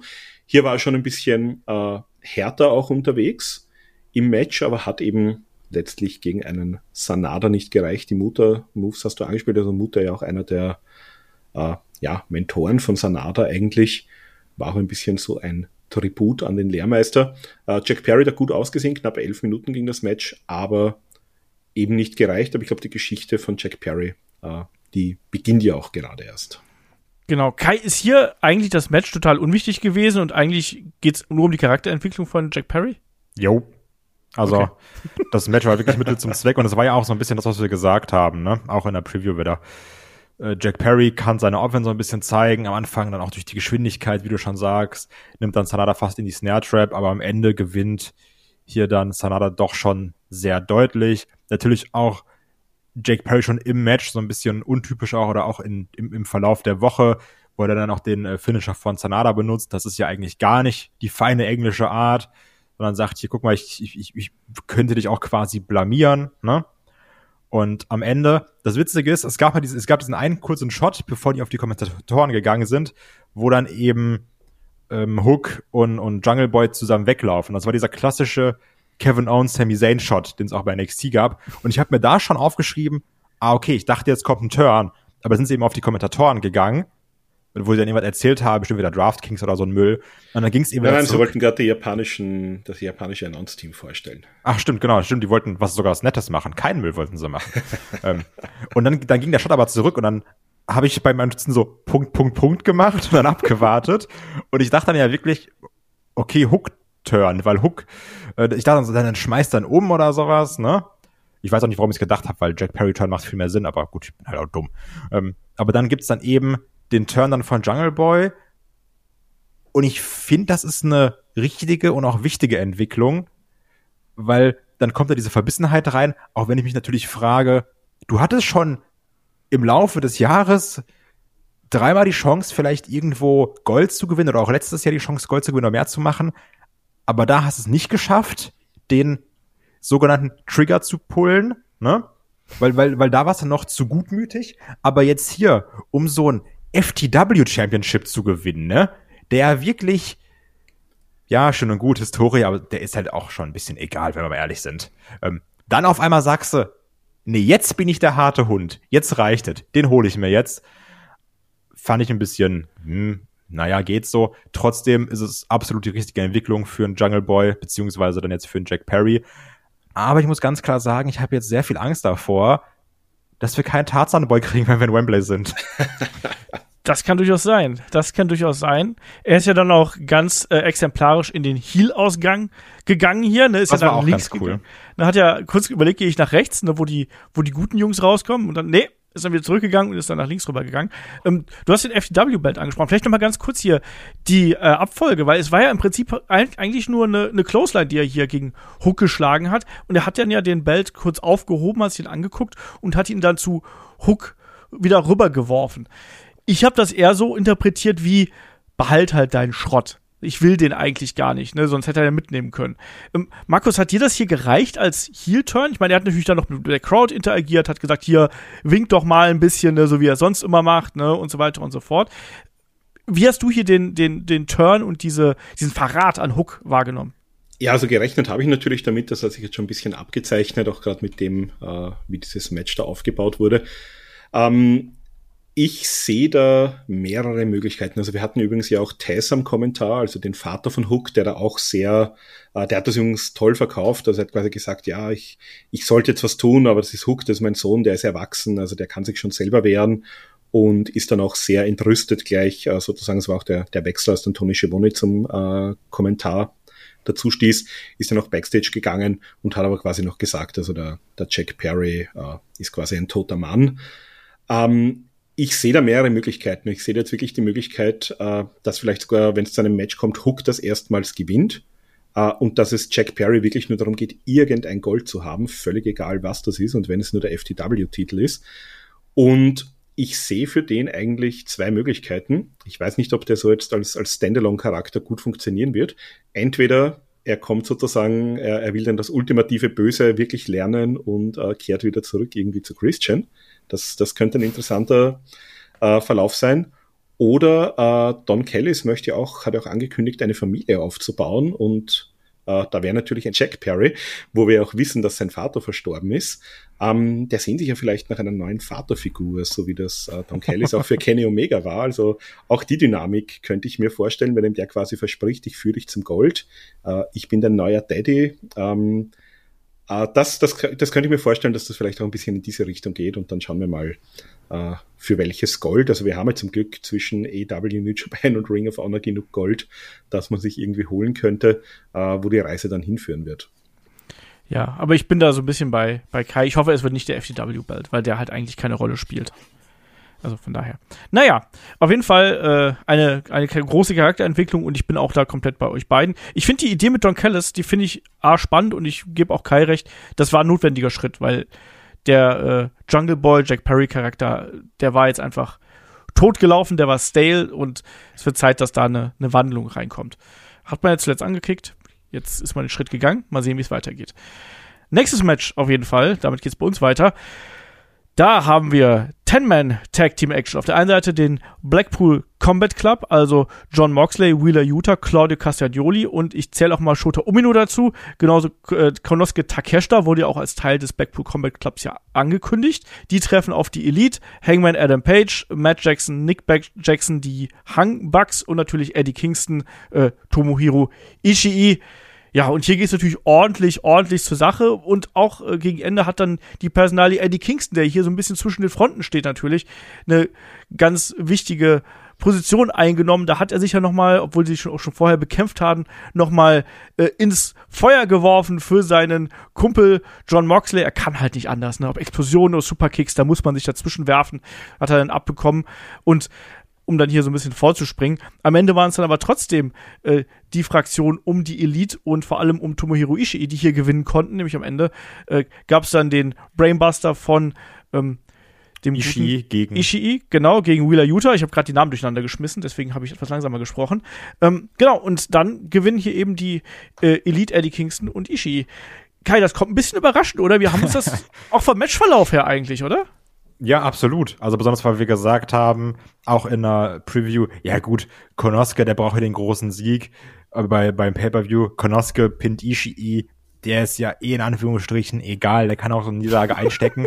Auf einmal holt die Ishii den Sieg gegen Utah. Ich habe mir gedacht, Moment mal, was ist denn jetzt los? Wundert mich schon sehr stark, weil, also auch im, im, im Rahmen der Fehde denke ich mir ja, klar, du kannst jetzt sagen, ja, das Team Elite hat ja gewonnen, aber die Elite hat ja nicht gewonnen. Ne? Also von mir aus kannst du das ja erzählen, aber so wirklich geil ist das auch nicht. Also klar, es kann natürlich weitergehen, habe ich auch absolut nichts gegen, ne? Weil, also ich sag mal, Elite gegen Blackpool Combat Club sind auf jeden Fall, sind da noch ein paar gute Matches drin. Hat mich trotzdem sehr, sehr gewundert, dass dann hier Ishii den Sieg holt, weil er auch eben dann von uns in der Preview so ein bisschen mit als respektvoll der egalste äh, dargestellt wurde. Von daher dann ein bisschen komisch. Trotzdem im Match selbst gute Action. Durch die ganzen Japaner hast du ja eh die Härte drin, also generell auf der Card. Und was sich auch durch alle Matches, Matches zieht und auch hier wieder, ich lieb halt diese Vorarms, ne? Wenn die sich da immer die Dinger ballern, das hattest du dann auch wieder mit Ishii und Konoske. Ich finde das einfach geil. Also ich glaube, die finden es auch geil, sonst würden sie es nicht machen, weil das tut auch schon, denke ich mal, sehr, sehr stark weh. Aber dann auch hier im Match, wie du schon gesagt hast, Eddie Kingston natürlich dann hier immer noch mit seiner Freundschaft zu Moxley, der ja auch ganz verwirrt war, als er dann super lange isoliert wurde und dann taggen wollte. Auf einmal stellt sich dann Moxley im Weg und er sagt, hier, was machst du da? Warum? Geh doch aus dem Weg. Ja, fand ich okay. Hat mich dann auch sehr gewundert, als er sich in den äh, Superkick reinwirft. Passt natürlich auch, aber gerade von unserem asozialen Haumann Eddie Kingston, weiß ich nicht. So, da, da will ich weniger Herz, da will ich mehr Aggressivität äh, sehen. Aber trotzdem war es dann eben eine Story, die du hier erzählt hast das finde ich dann insofern auch ganz okay. Was mir wirklich gut gefallen hat, war gerade beim Blackpool Comet Club immer diese verschiedenen Kombinationsaktionen, egal wer zusammengearbeitet hat. Also dann von einem Utah zusammen mit einem Takeshita oder dann äh, Claudio zusammen mit Utah, also dieses Swing und Sudden Stop Combination, äh, Umino und Moxley. Also du hattest da egal in welcher Konstellation immer Double, Triple Team Aktion. Das fand ich ziemlich cool eigentlich. Markus, wir hatten in der Preview auch ein bisschen darüber spekuliert, dass man hier Kunosuke Takeshita pushen würde. Ich finde, das hat man trotzdem gemacht, weil er trotzdem sehr dominant gewesen ist. Nicht zuletzt, weil er ja einmal Ishii hier quasi mit einem einzelnen Vorarm quasi ausgenockt hat. Jo, stimmt. Genau, also ich habe hier in meinen Notizen tatsächlich stehen, äh, in einer Zeile Ishii versus Takeshita und daneben drei Herzchen. Also das war schon eine, äh, das war schon eine, eine schöne äh, ein schöner Hausfight, sage ich mal. Also da würde ich auch mehr davon mitnehmen. Äh, zum Finish habe ich eine Theorie. Ähm, Brian Ellison hat dann auch im, im Media Scrum nach der Show, da hat man sich ein bisschen gefragt Richtung All-In, wer denn sein Gegner sein könnte. Da hat er einige Namen genannt und dabei war auch zum Beispiel Ishii, wer gesagt hat, er ist auf Ishii jetzt ziemlich angepisst, äh, weil der Wheeler Utah gepinnt hat. Also wenn man irgendwas sozusagen aus diesem Finish noch aufbauen will, dann könnte es mal möglicherweise ein Danielson-Ishii-Match sein. Das würde ich übrigens auch äh, mit Handkuss nehmen. Und ja, ansonsten also äh, war natürlich, wie es mit den Leuten zu erwarten ist, ein tolles Match mit sehr viel Action. Aber eben diese, diese Story zwischen Moxley und Eddie Kingston, ich glaube, das wird uns auch über den Sommer äh, und darüber hinaus vielleicht sogar noch äh, begleiten. Also sozusagen diese, diese Freundschaft, ähm, wo, wo Moxley mir, äh, wo Kingston ihm ja vorwirft, dass er jetzt mit seinem Erzfeind, mit Claudio Castagnoli teamt. Ähm, und man darf auch nicht vergessen, also es gab diese, diese Job-Battle, dann hat er ihm eben vor dem Double Superkick der Bucks ähm, gerettet, hat sozusagen den Double Superkick sogar selber eingesteckt, hat ihn da aus dem Weg gestoßen. Ähm, ein Moxley war aber weniger zimperlich, der hat ihn dann äh, ziemlich gegen Ende mit einem Cutter noch äh, aus dem Match rausgenommen. Also wird auch spannend sein, wie die Geschichte weitergeht. Die sind beide übrigens auch Anfang Juli in Japan bei New Japan Strong Independence Day, haben dort beide auf der gleichen Card äh, Matches. Also vielleicht ähm, gibt es da auch noch irgendwer Aufeinandertreffen in Japan der beiden. Äh, Eddie Kingston ja dann auch im G1 ab Mitte Juli. Das heißt, äh, was man da jetzt so erzählen wird im nächsten Monat, äh, müssen wir mal schauen, bis der sozusagen Richtung Japan sich mal verabschiedet für einen Monat. Aber das war für mich eigentlich die eine der spannendsten Geschichten äh, sozusagen in dieser ganzen Sache. Und ich glaube auch noch nicht, dass eben der Blackpool Combat Club und die Elite miteinander fertig sind. Also ich erwarte mir da entweder ein Blood and Guts Match oder in irgendeiner Form vielleicht sogar in Wembley ein Anarchy in die Arena. Und das könnte dann der, der große Blow-off sein zwischen diesen beiden Fraktionen. Ich glaube, wir kriegen äh, die beiden Fraktionen hier im Blood and Guts. Da gibt es ja auch schon von Fightful ein äh, gerüchtetes, äh, kolportiertes, geleaktes ähm, äh, Datum und das sollte der 19. Juli sein. Also da wird es gerade gemeldet, dass es da stattfinden könnte und ich sehe dann eben diese beiden Fraktionen da drin. Wie das man, wie man das jetzt löst, gerade auch weil sich ja Brian Daniels den Arm gebrochen hat, das äh, warten wir mal ab und ob es dann immer noch so stattfindet. Aber das ist zumindest schon mal Datum. Ansonsten hier das Match. Ähm, da jetzt jede Aktion oder sonst irgendwas hier zu erklären, das muss man nicht machen. Aber da war eine gute Geschichte drin, da war genug Action drin, da waren auch viele kreative Spots mit drin. Ich erinnere nur zum Beispiel an die äh, Running Shooting Star von äh, Hangman Adam Page hier vom Apron auf Takeshita, der von den Bucks nach draußen quasi gehalten wird. Also Viel in der Luft Team. gehalten wurde, die Beine waren am Apron und genau. der, der, Rest von ihm war draußen. Genau, ja, das war eine ziemlich coole Aktion. Ja.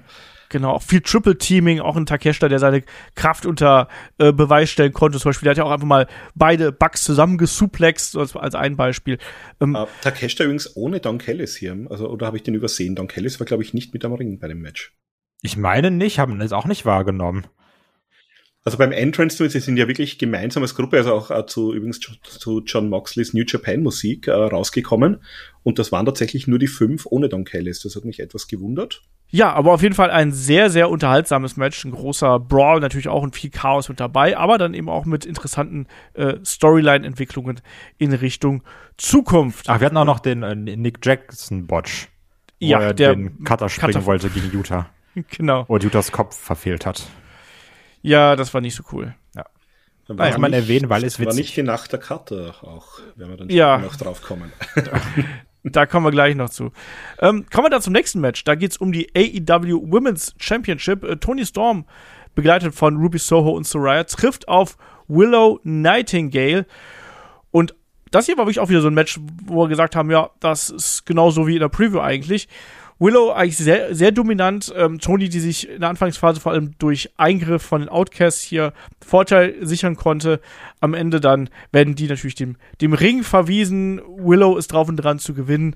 Tony, äh, Schurkin, wie sie nun mal ist, äh, zieht den Ref an einer äh, Stelle dazwischen. Es gibt den Eye Gouge und dann gibt es den äh, Storm Zero Pile Driver und das Ding ist hier gelaufen. Also Tony Storm verteidigt auch solo aber so ein Match, was mich jetzt nicht so 100% überzeugt hat, wo man auch gemerkt hat, dass es eher so ein Filler eigentlich vor den größeren Matches, oder Kai? Jo, das war auf der Card und es war da.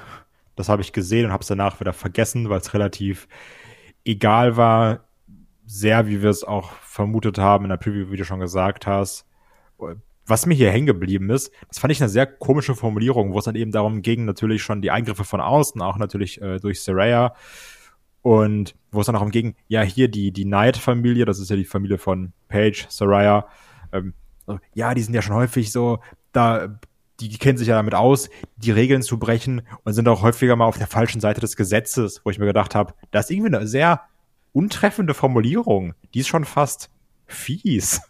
also, das fand ich dann ein bisschen komisch, das, das so zu sagen.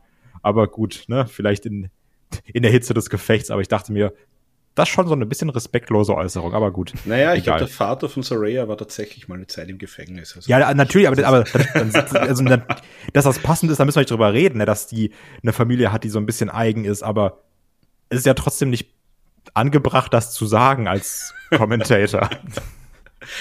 Ja, ich fand es generell fast ein bisschen schade. Das Match war okay. Ähm, das hat mir grundsätzlich auch gut gefallen. Also das war, ähm, das waren zehn Minuten, die, die auch völlig in Ordnung waren. Es war halt mehr äh, fast ein TV-Match. Und ich glaube, ich habe es beim äh, in einer der letzten Sendungen mal gesagt.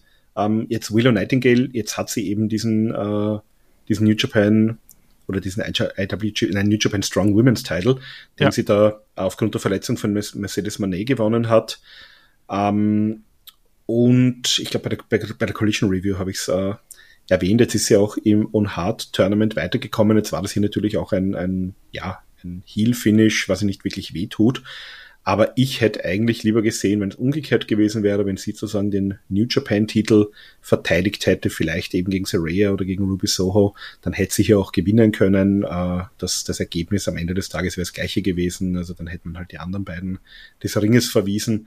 Äh, Finde ich ein bisschen schade, dass man die Willow Nightingale hier, also kann nicht die Chance nicht genutzt hat, sie ein bisschen noch dominanter darzustellen. Das hat man jetzt bei dem Tag Team Match bei Collision schon begonnen. Ähm, jetzt habe ich das Gefühl, das hat man hier wieder ein bisschen gestoppt. Jetzt schauen wir mal, wie es beim On Hard äh, Cup weitergeht gegen Athena, die aber natürlich auch Titelträgerin ist, die natürlich auch entsprechend äh, eine Winning String hat, glaube ich, von, von 47 Matches. Also da sehe ich Willow jetzt auch nicht unbedingt äh, gewinnen. Äh, das ist eigentlich so meine Hauptkritik am Match, das Match selbst. War sehr okay. Und äh, übrigens ähm, Stardom, die Schwesterpromotion von New Japan, hatte auch ein Pay-Per-View am gleichen Tag. Und da hat äh, Julia äh, nach ihrem Match sozusagen eine, eine Herausforderung an Willow Nightingale eben um den New Japan Strong Women's Title ausgesprochen. Das ist wahrscheinlich ein Match, das wir auch am 4. oder 5. Juli in Japan sehen werden. Ja, da habe ich auch Bock drauf. Ähm, jemand, die wir nur Backstage gesehen haben, übrigens nach dem Match, waren dann äh, Sky Blue und Britt Baker, die hier lieber das Geschehen auf Bildschirmen verfolgt haben, anstatt vielleicht auch mal Willow zu helfen. Da dachte ich mir so, nee, na, dann halt nicht. Ähm, Britt Baker trifft ja dann äh, auf Ruby Soho im Viertelfinale des Own Heart Tournaments und äh, genau, Sky, Blue Sky Blue ist ja schon weiter. Schon qualifiziert, genau. Genau. So, also das war eher so ein ne, Filler-Match eigentlich, wenn man ehrlich ist. Aber dann, dann kommt ja das große Match, über das wir jetzt drei Podcasts lang reden können. Es geht natürlich um die IWGP United States Championship. Titelträger Kenny Omega trifft auf Will Osprey. Will Osprey begleitet von Don Callis und äh, Security Menschen. Military so Grade Private Security von Don Callis. Yes. Warum auch nicht? Na, natürlich, und die Geschichte hier, die geht natürlich bis äh, zu Wrestle Kingdom äh, zurück. Will Ospreay hat ja hier auch Kanada den Krieg erklärt quasi, das sehen wir dann im weiteren Verlauf auch noch das ganze Ding jetzt hier Revue passieren zu lassen, das wird ganz schön schwierig, weil das ist ein 40 Minuten Brocken gewesen, der vor Storyline und vor Emotionen, auch vor Gewalt nur so strotzte. Da hat man ja auch sehr viele Rückbezüge genommen auf das Match bei Wrestle Kingdom, wo ja äh, Osprey quasi den Spieß umgedreht hat und hier dann auch ein Kenny Omega versucht hat, mit dem Schädel durch das Holz des Kommentatorenpuls zu rammen.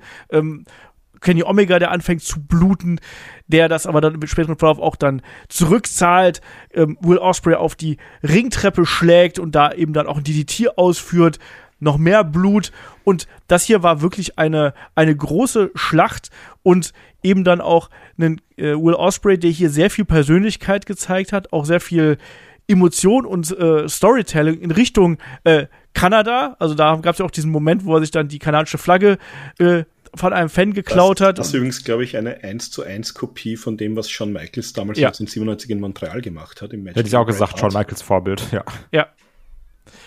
Genau das. Ja, und, und dann am Ende ähm, Don Callis der nochmal rauskommt, hier in das Match eingreift. Es gab dann. Du bist ganz, ganz, ganz, lass mich da kurz ein, ja, okay. einhaken, weil, ey, ich liebe das Match, ne? Das ist, ey, und das geht 40 Minuten und ich sage, ich liebe das Match. Das allein spricht schon für sich, ne? wenn, wenn wir alle meine Instagram-Reel-Guck-Aufmerksamkeitsspanne kennen. Also, das, das spricht schon Bände darüber, wie gut ich das Match finde. Aber ich finde, das ist ein Unding, was sich jetzt auch beim Wrestling auch so ein bisschen einspielt in letzter Zeit. Also auch wenn wir so in Richtung Bloodline oder sowas gucken.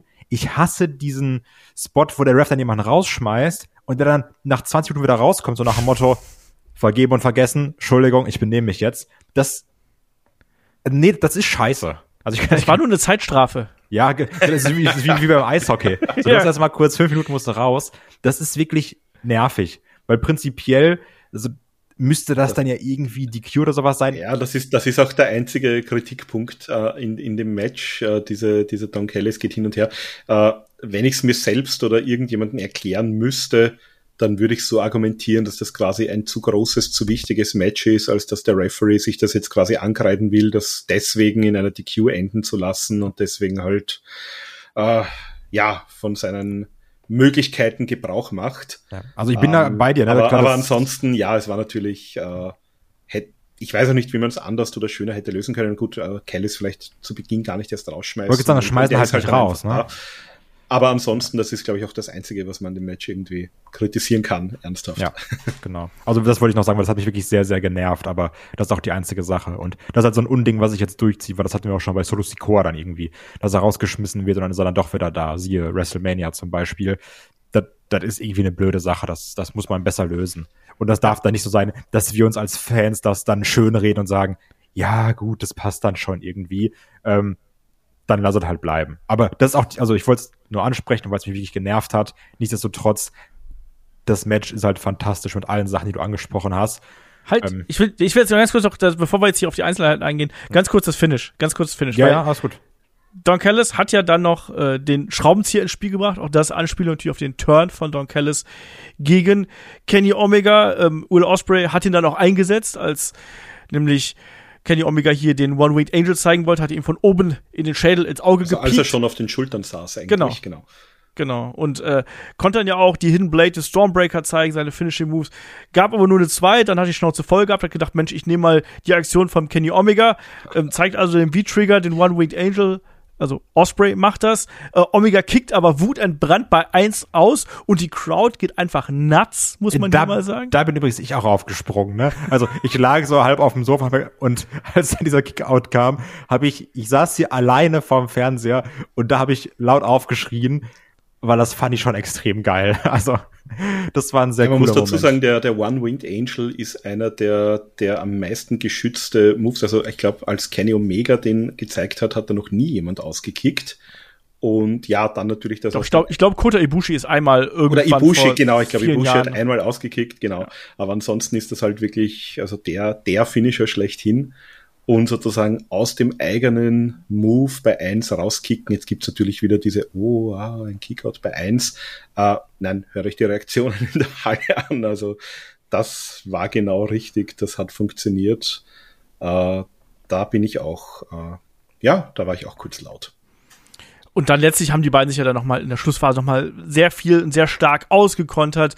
Ähm, One-Winged Angel-Ansatz, ähm, Konter, da nochmal eine sehr ekelhafte Hidden Blade hinterher, ähm, nochmal Stormbreaker-Konter, dann einen ultra fiesen, sehr, sehr steil abgesetzten Tiger Driver, den wir hier gesehen haben. Da habe ich tatsächlich sehr laut geschrien. Also das war, glaube ich, das Ding, wo ich mir gedacht habe, ah, nein. Also der, der ging wirklich mit vollem Körpergewicht auf den Nacken von einem Kenny Omega, der eh schon von Verletzungen gezeichnet ist. Also Eben und gerade halt auch Nacken bei Wrestlern. Ne? Der, der, der singt dann auch direkt auf Twitter rum und das Video dazu mehrfach gesehen. Das halt nicht cool, ne? Also ja, das ist ein krasser Spot oder sowas. Aber das wirklich, also Wrestling ist immer gefährlich. Aber das ist Next Level dumm gefährlich. Weil auch, der, der landet ja wirklich nur auf dem Nacken, mit dem Kopf nach vorne. Das ist, das ist so hohl, ne?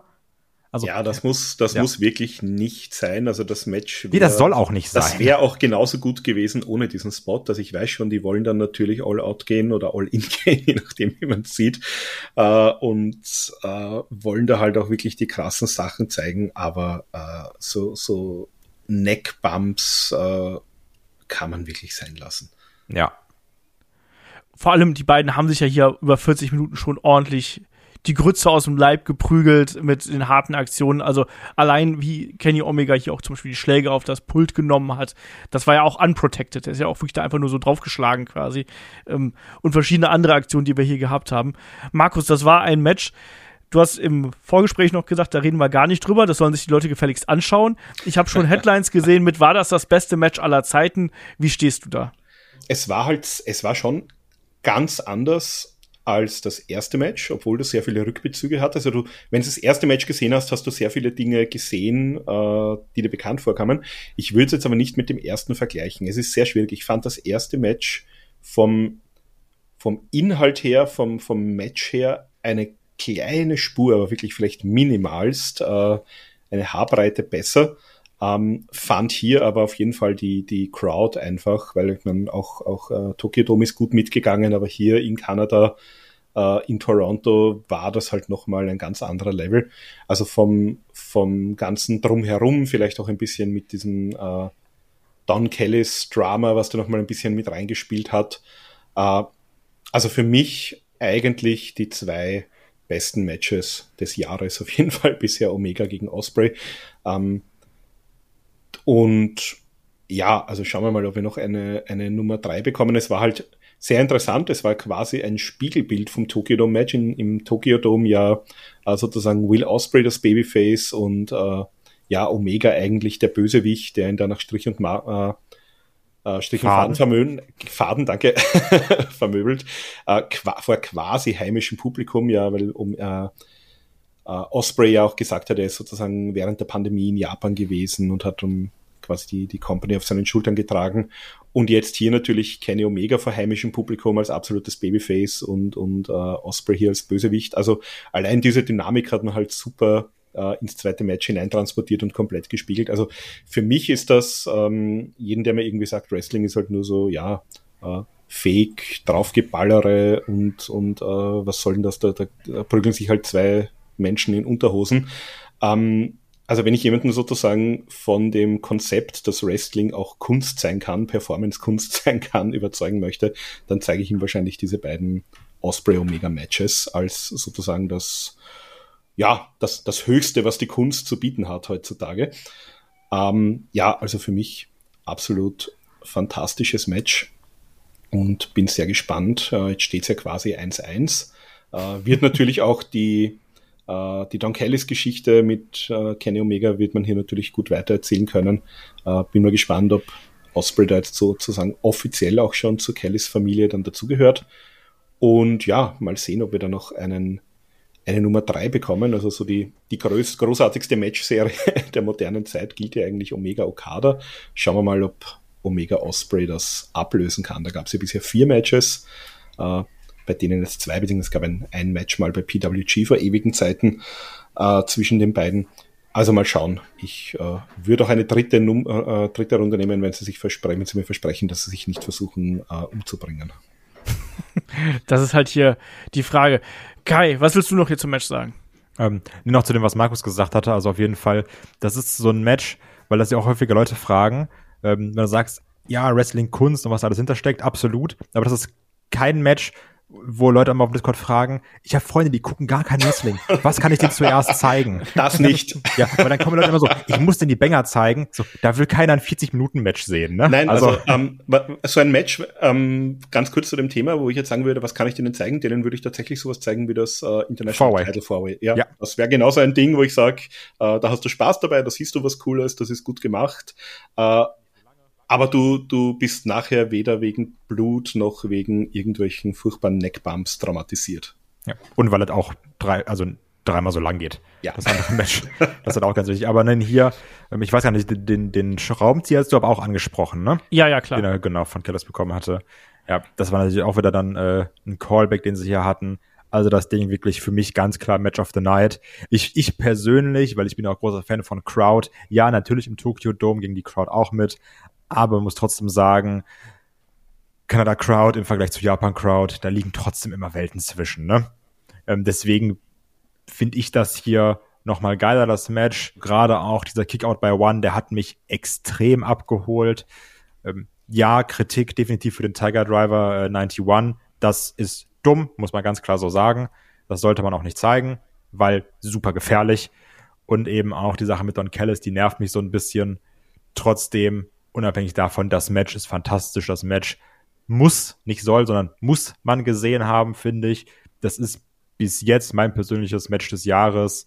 Wirklich überragend. Ja, eins, ja. eins vielleicht noch, ähm, weil ich das auch jetzt online ein bisschen gelesen habe. Es gab so einen Spot, da hat äh, Osprey den Sharpshooter gezeigt. Also natürlich so auch als quasi, schau, ich besiege den Kanadier mit dem Move von eurem kanadischen Helden. Äh, und hatte nicht, und ich muss zugeben, mir ist das beim Schauen gar nicht so bewusst aufgefallen, hat dann offenbar eine Transition in das äh, Crippler Crossface, also quasi in den ja. Finisher von Chris Benoit gezeigt. Ähm, das haben jetzt online ein paar Leute irgendwie als, ja, nicht okay empfunden. Ich meine, ich muss halt sagen, äh, es ist halt, glaube ich, auch genau der Jahrestag gewesen von äh, damals von dem äh, Benoit äh, Mord, Selbstmord, Wochenende.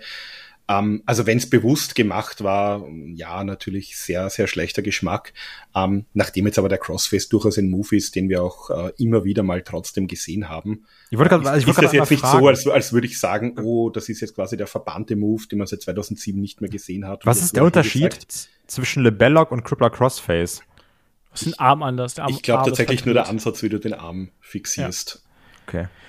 Ähm, aber es ist natürlich hier in dieser Kombination, also ich sehe es auch als Story-Twist, als Charakter- Option, die du ziehen kannst, um dich quasi nochmal als Heal zu präsentieren, weil im Endeffekt hat ja Will Osprey erstmal diesen Sharpshooter von dem Helden Bret Hart oder Owen Hart eben gezeigt. Und als das nicht funktioniert hat, hat er sich sozusagen dazu herabgelassen, diese Verbindung zu schlagen zu Chris Benoit, der nun mal ein toller Wrestler gewesen ist, aber wir wissen um die Geschichte, die dann da eben passiert ist, der dann eben als ja Mörder dann auch in die Geschichtsbücher eingegangen ist, so muss man es ja sagen. Und ich glaube, das war sehr bewusst gewählt.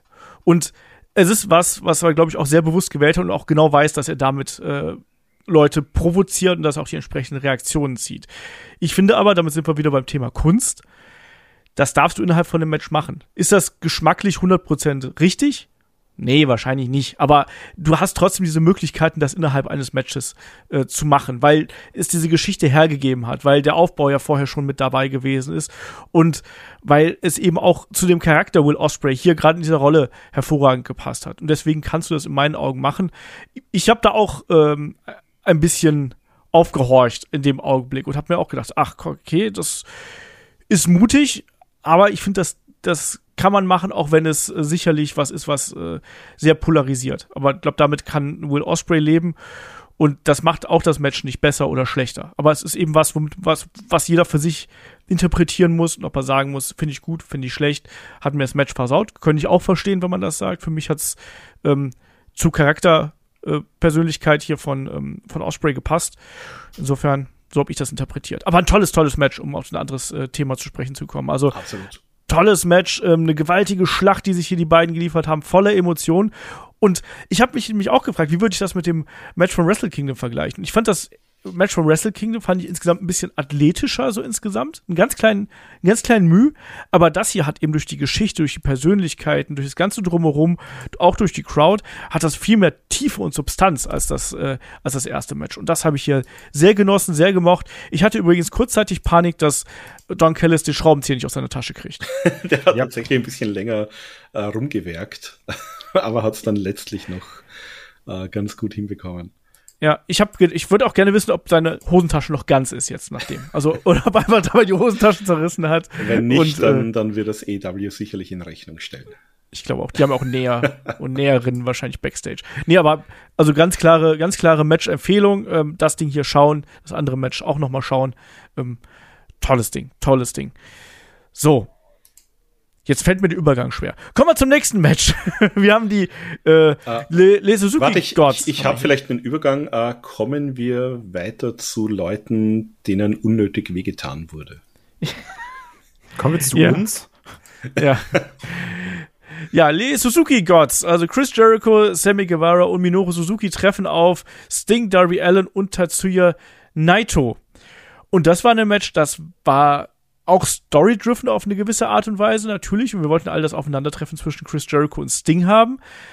Aber in meinen Augen ist das Ding absolut auseinandergefallen, inklusive einiger haarsträubender Botches, die mit Sting zu tun haben, der nicht immer Schuld gehabt hat, genauso wie Sammy Guevara auch daran beteiligt gewesen, der auch nicht immer Schuld gehabt hat. Aber das war kein gutes Match. Das war ein Match, das war sehr wild, es war sehr unsauber zuweilen. Und hat diese Geschichte auch in meinen Augen nicht weiter vorangebracht. Ich springe ganz kurz zum Finish, was auch ganz merkwürdig gewesen ist. Da gab es ja dann eine Atomic Drop Clothesline Kombination ähm, und anschließend eine Brücke von ähm, Naito gegen äh, Minoru Suzuki und dann war das Match plötzlich gelaufen und das Ding wurde hier durchgezählt. Kai, du hast gerade schon gesagt hier, das war äh, merkwürdig. Jo, also es fing ja ganz okay noch an. Ne? Du hattest ja schon direkt gemerkt, ah, bei Sammy und bei Jericho, da ist eine gewisse Anspannung schon beim Entrance, das hatten wir auch in der Preview angesprochen. Das war ganz passend, das war ganz gut. Ne?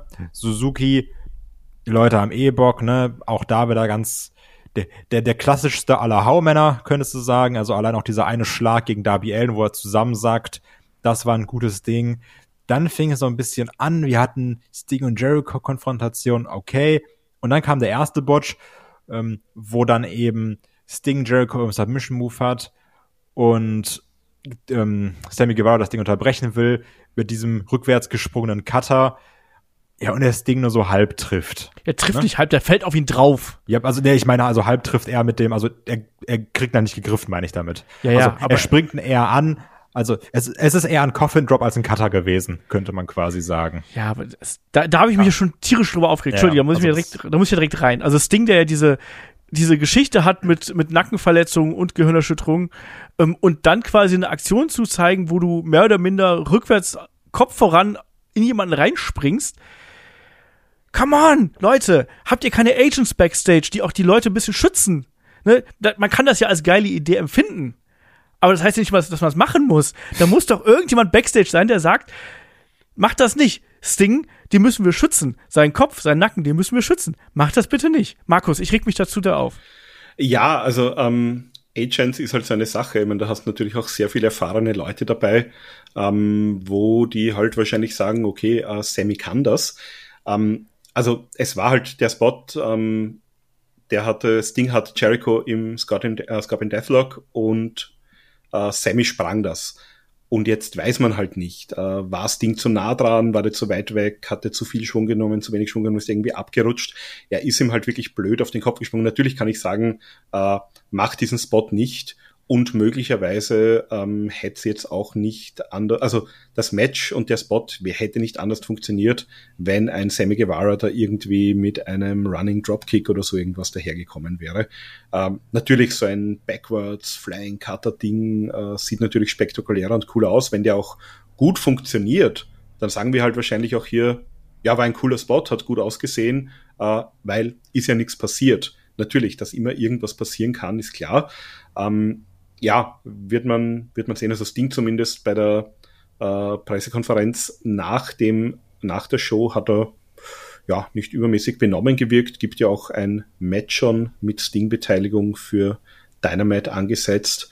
Also hoffentlich äh, ist da nichts weiteres passiert. Hoffentlich wird er aber auch noch vernünftig untersucht in der Zwischenzeit.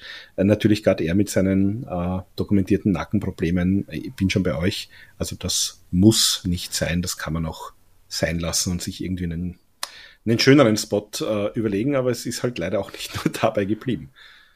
Genau, sollte ja dann auch noch ein Tisch zum Einsatz kommen und da sollte ja Sammy in den äh, 630 springen. Auch hier die Story war ja durchaus klug, ne, dass Jericho zu ihm sagt, so jetzt jetzt spring den und mach mach den Stinger platt und sowas, ne? Und gute Idee, gute Idee, dann springt äh, Sammy diesen 630 und äh, der gute Stinger kommt hier nicht aus dem Weg. Man konnte auch in der Wiederholung sehr gut sehen, dass er aus dem Weg kommen möchte und so halb, dreiviertel weg ja, ist, aber. Also das war, das war natürlich wird. noch mal blöder, weil so ist ihm der nicht nur so auf den, auf den Bauch gesprungen, sondern genau seitlich in die Rippen hinein. Also er hat da offenbar vielleicht, vielleicht, ähm, es kann natürlich auch sein, dass er da wirklich äh, sozusagen durch diesen Schlag auf den Kopf, vielleicht hat er auch eine leichte Gehirnerschütterung oder sowas. Man äh, weiß nicht, wie, wie gut man das jetzt untersuchen konnte, weil das Match für, für Mittwoch ist ja schon sozusagen gebucht. Ähm, aber es war halt offenbar so, dass er da zumindest so benommen, wahrscheinlich von diesem Spot vorher war. Man darf nicht vergessen, der ist mittlerweile äh, 63 oder sogar schon 64, also ich weiß, 1959 ist er geboren. Ähm, da tut der Körper natürlich auch nicht mehr so hundertprozentig in der Geschwindigkeit, wie man es gerne möchte, immer mit. Äh, Frag ja, mal Olaf. ich, also ich, ich, ich weiß nicht, wie schnell sich Olaf vom Tisch rollen könnte, wenn Sammy Guevara angeflogen kommt. Äh, vielleicht ich würde mich jetzt gleich drauflegen. ähm, ja, aber irgendwas hat da auf jeden Fall auch nicht äh, gepasst. Und ja, also man hat schon gesehen, der, der gute Stinger war dann schon ein bisschen äh, benommen und, und hatte offenbar auch nicht mehr so ganz alles äh, im Kopf, was da jetzt noch so geplant war, so wie es ausgesehen hat.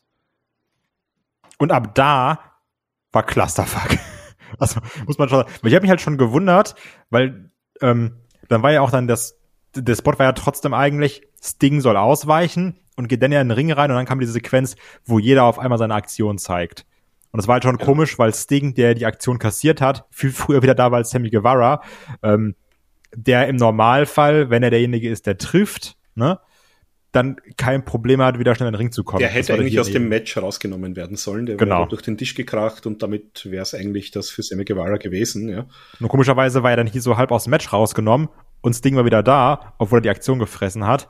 Und ab da ging es dann ja wirklich viel hin und her. Es gab dann auch, wie Olaf gesagt hatte, diese Atomic Drop Kombination und auch, auch Naito wollte ja vorher noch eine Aktion gegen Jericho zeigen, diesen Destino. Das war auch nix. Dann hat Jericho, glaube ich, ganz schnell gesagt, ja gut, ich nehme dich in die Walls.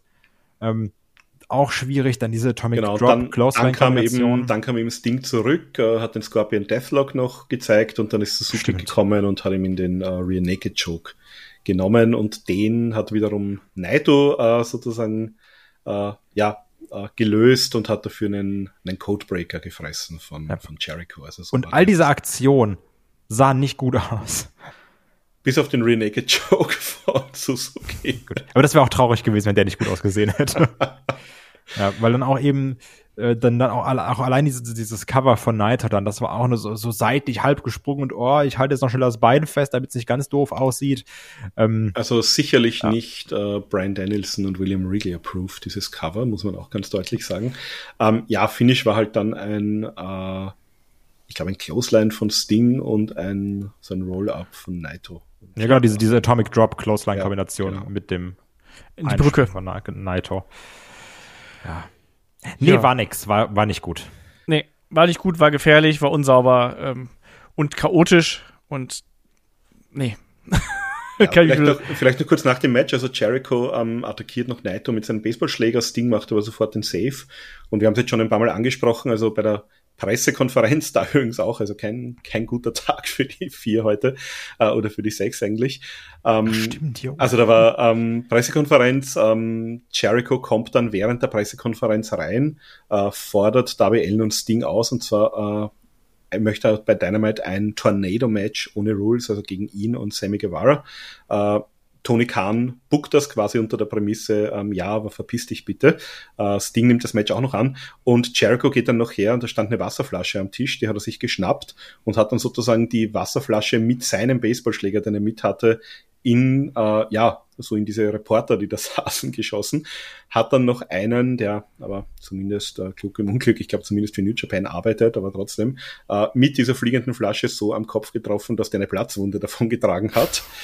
Ähm, ja, also äh, dem geht's auch gut, also dem ist jetzt auch nichts Gröberes passiert offenbar. Aber äh, lustig war, irgendjemand hat gemeint, äh, der hat vor John Moxley geblutet an diesem Abend.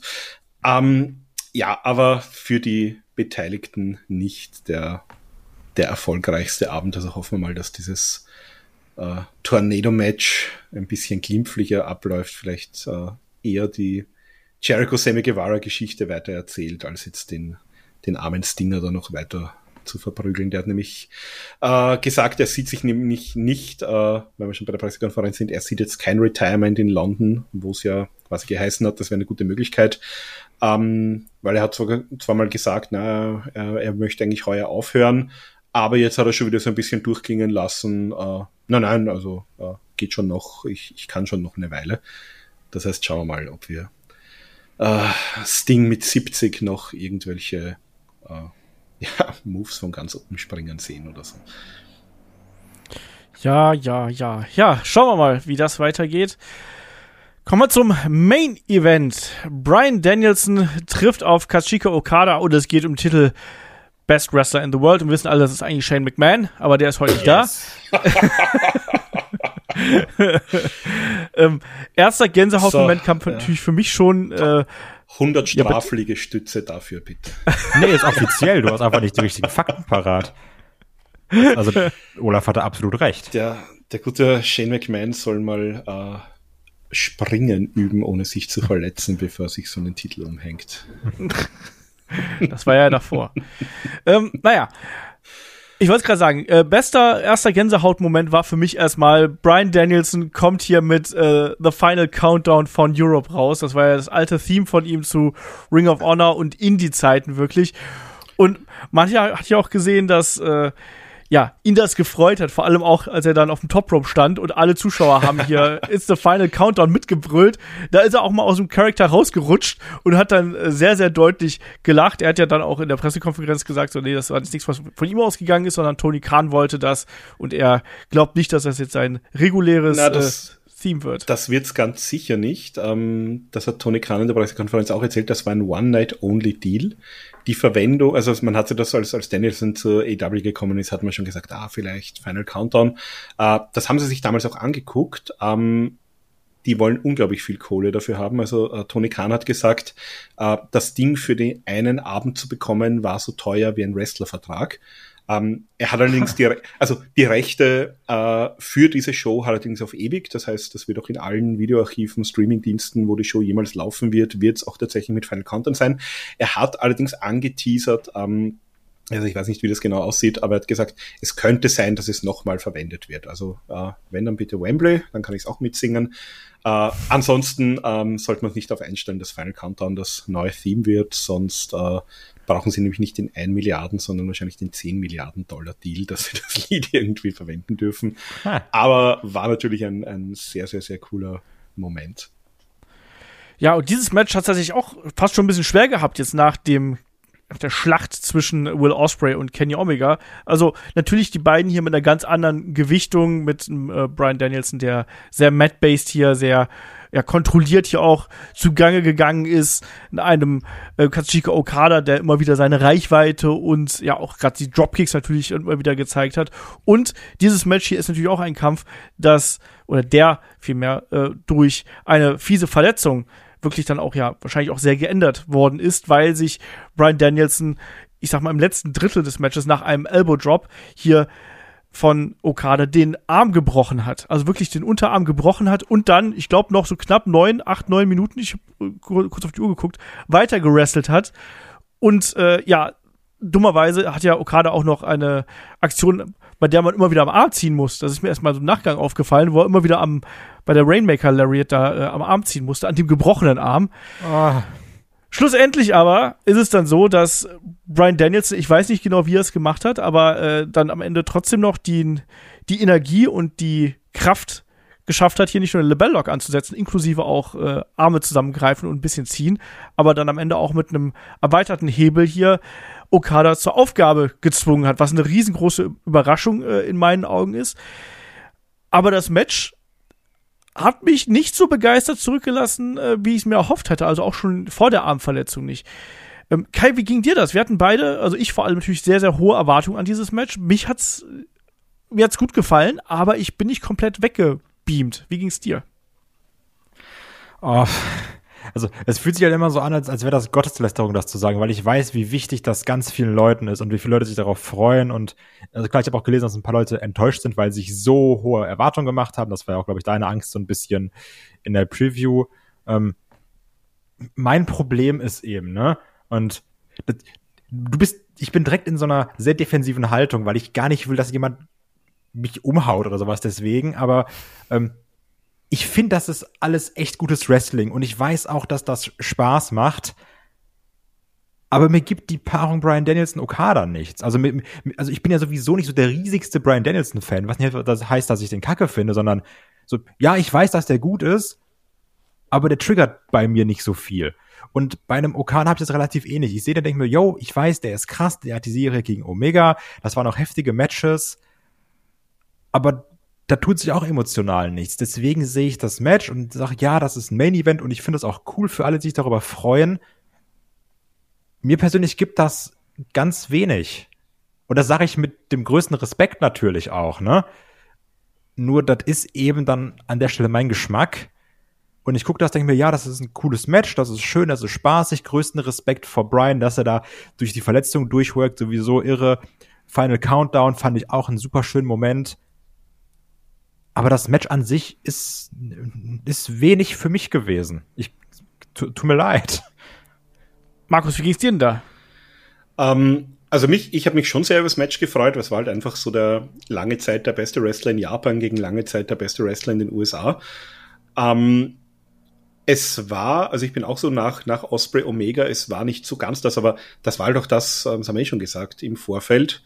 Ähm, da gab es Leute, die gesagt haben, also wenn eins der beiden Matches oder beide Matches, wenn das quasi jetzt auf dieser äh, umstrittenen Dave Meltzer Sterneskala, wenn das quasi nur fünf Sterne sind, dann ist es eigentlich eine Enttäuschung, weil die Erwartung einfach so groß ist äh, an die Beteiligten hier.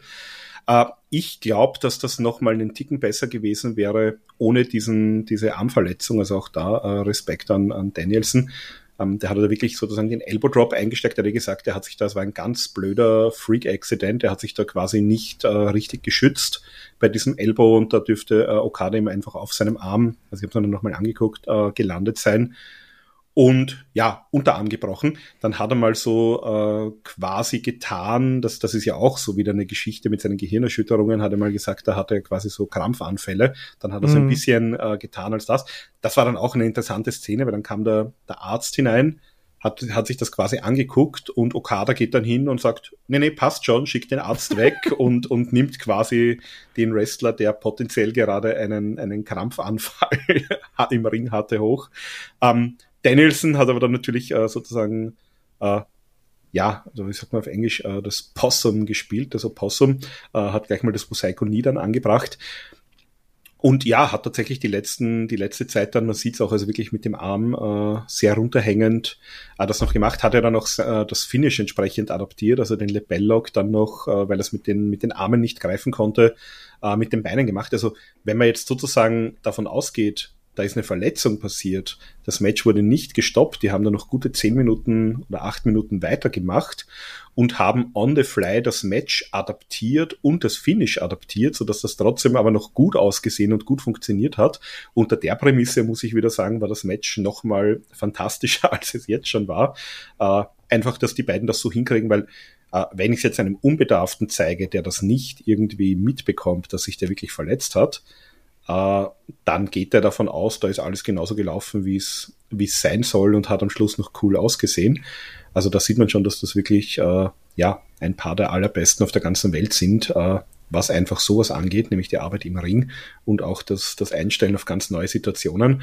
Äh, das Match selber hatte natürlich alle Elemente, äh, die so ein Match zwischen den beiden haben muss. Also du hattest auch diese, diese unglaublich äh, schnellen, ähm, auch wieder eine Mangelung eines deutschen Wortes, crispen, smoothen Aktionen, also diese Dropkicks und diese ganzen Geschichten, die da gesprungen wurden.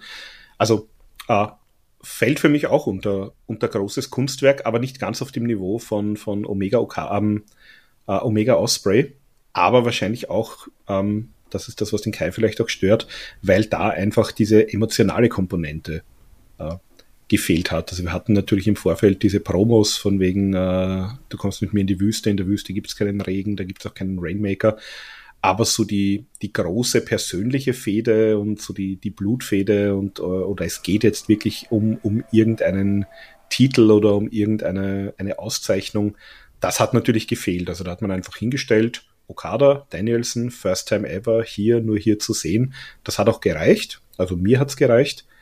Aber natürlich kann man da kritisieren, sozusagen den, den emotionalen Bezug, der da vielleicht ein bisschen gefehlt hat.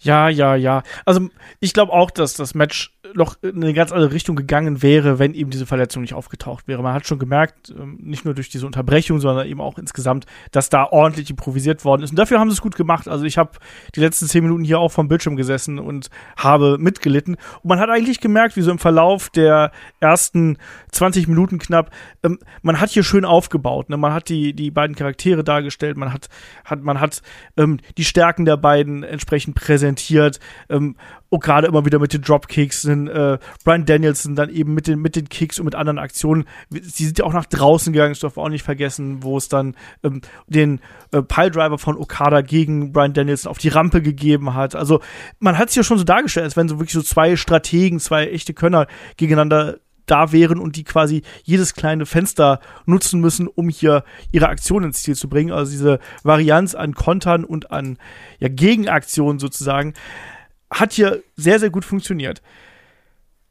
Vielleicht, vielleicht hat es mich so ein bisschen äh, nicht ganz so begeistert, wie ich mir erhofft habe, weil zum einen meine Erwartungen zu hoch gewesen, zum anderen aber auch, ähm, weil natürlich das Anschauen von einer, einer echten Verletzung, von einer großen Verletzung, von einem Knochenbruch über zehn Minuten und der Gedanke daran, wie er sich jetzt hier quasi quält, damit wir quasi vom Fernseher ein befriedigendes Ende für dieses Match bekommen, da fühle ich mich sehr egoistisch dabei. Und Kai hat gerade schon das Wort Respekt hier ähm, in den Mund genommen, ich glaube Markus auch, ähm, für Brian Danielson. Also was da, ich will nicht wissen, wie, was, was das für Schmerzen am Ende gewesen sind. Also ähm, Knochenbrüche können auch so mal so sein. Ich hatte auch mal ein Handgelenk gebrochen, das hat mir nicht wehgetan, witzigerweise, aber ähm, ich gehe davon aus, da hat auch niemand an meinem Arm gezogen oder hat mich durch die Gegend geworfen oder sonst irgendwas. Insofern gehe ich davon aus, dass er hier sehr auf die Zähne gebissen haben muss.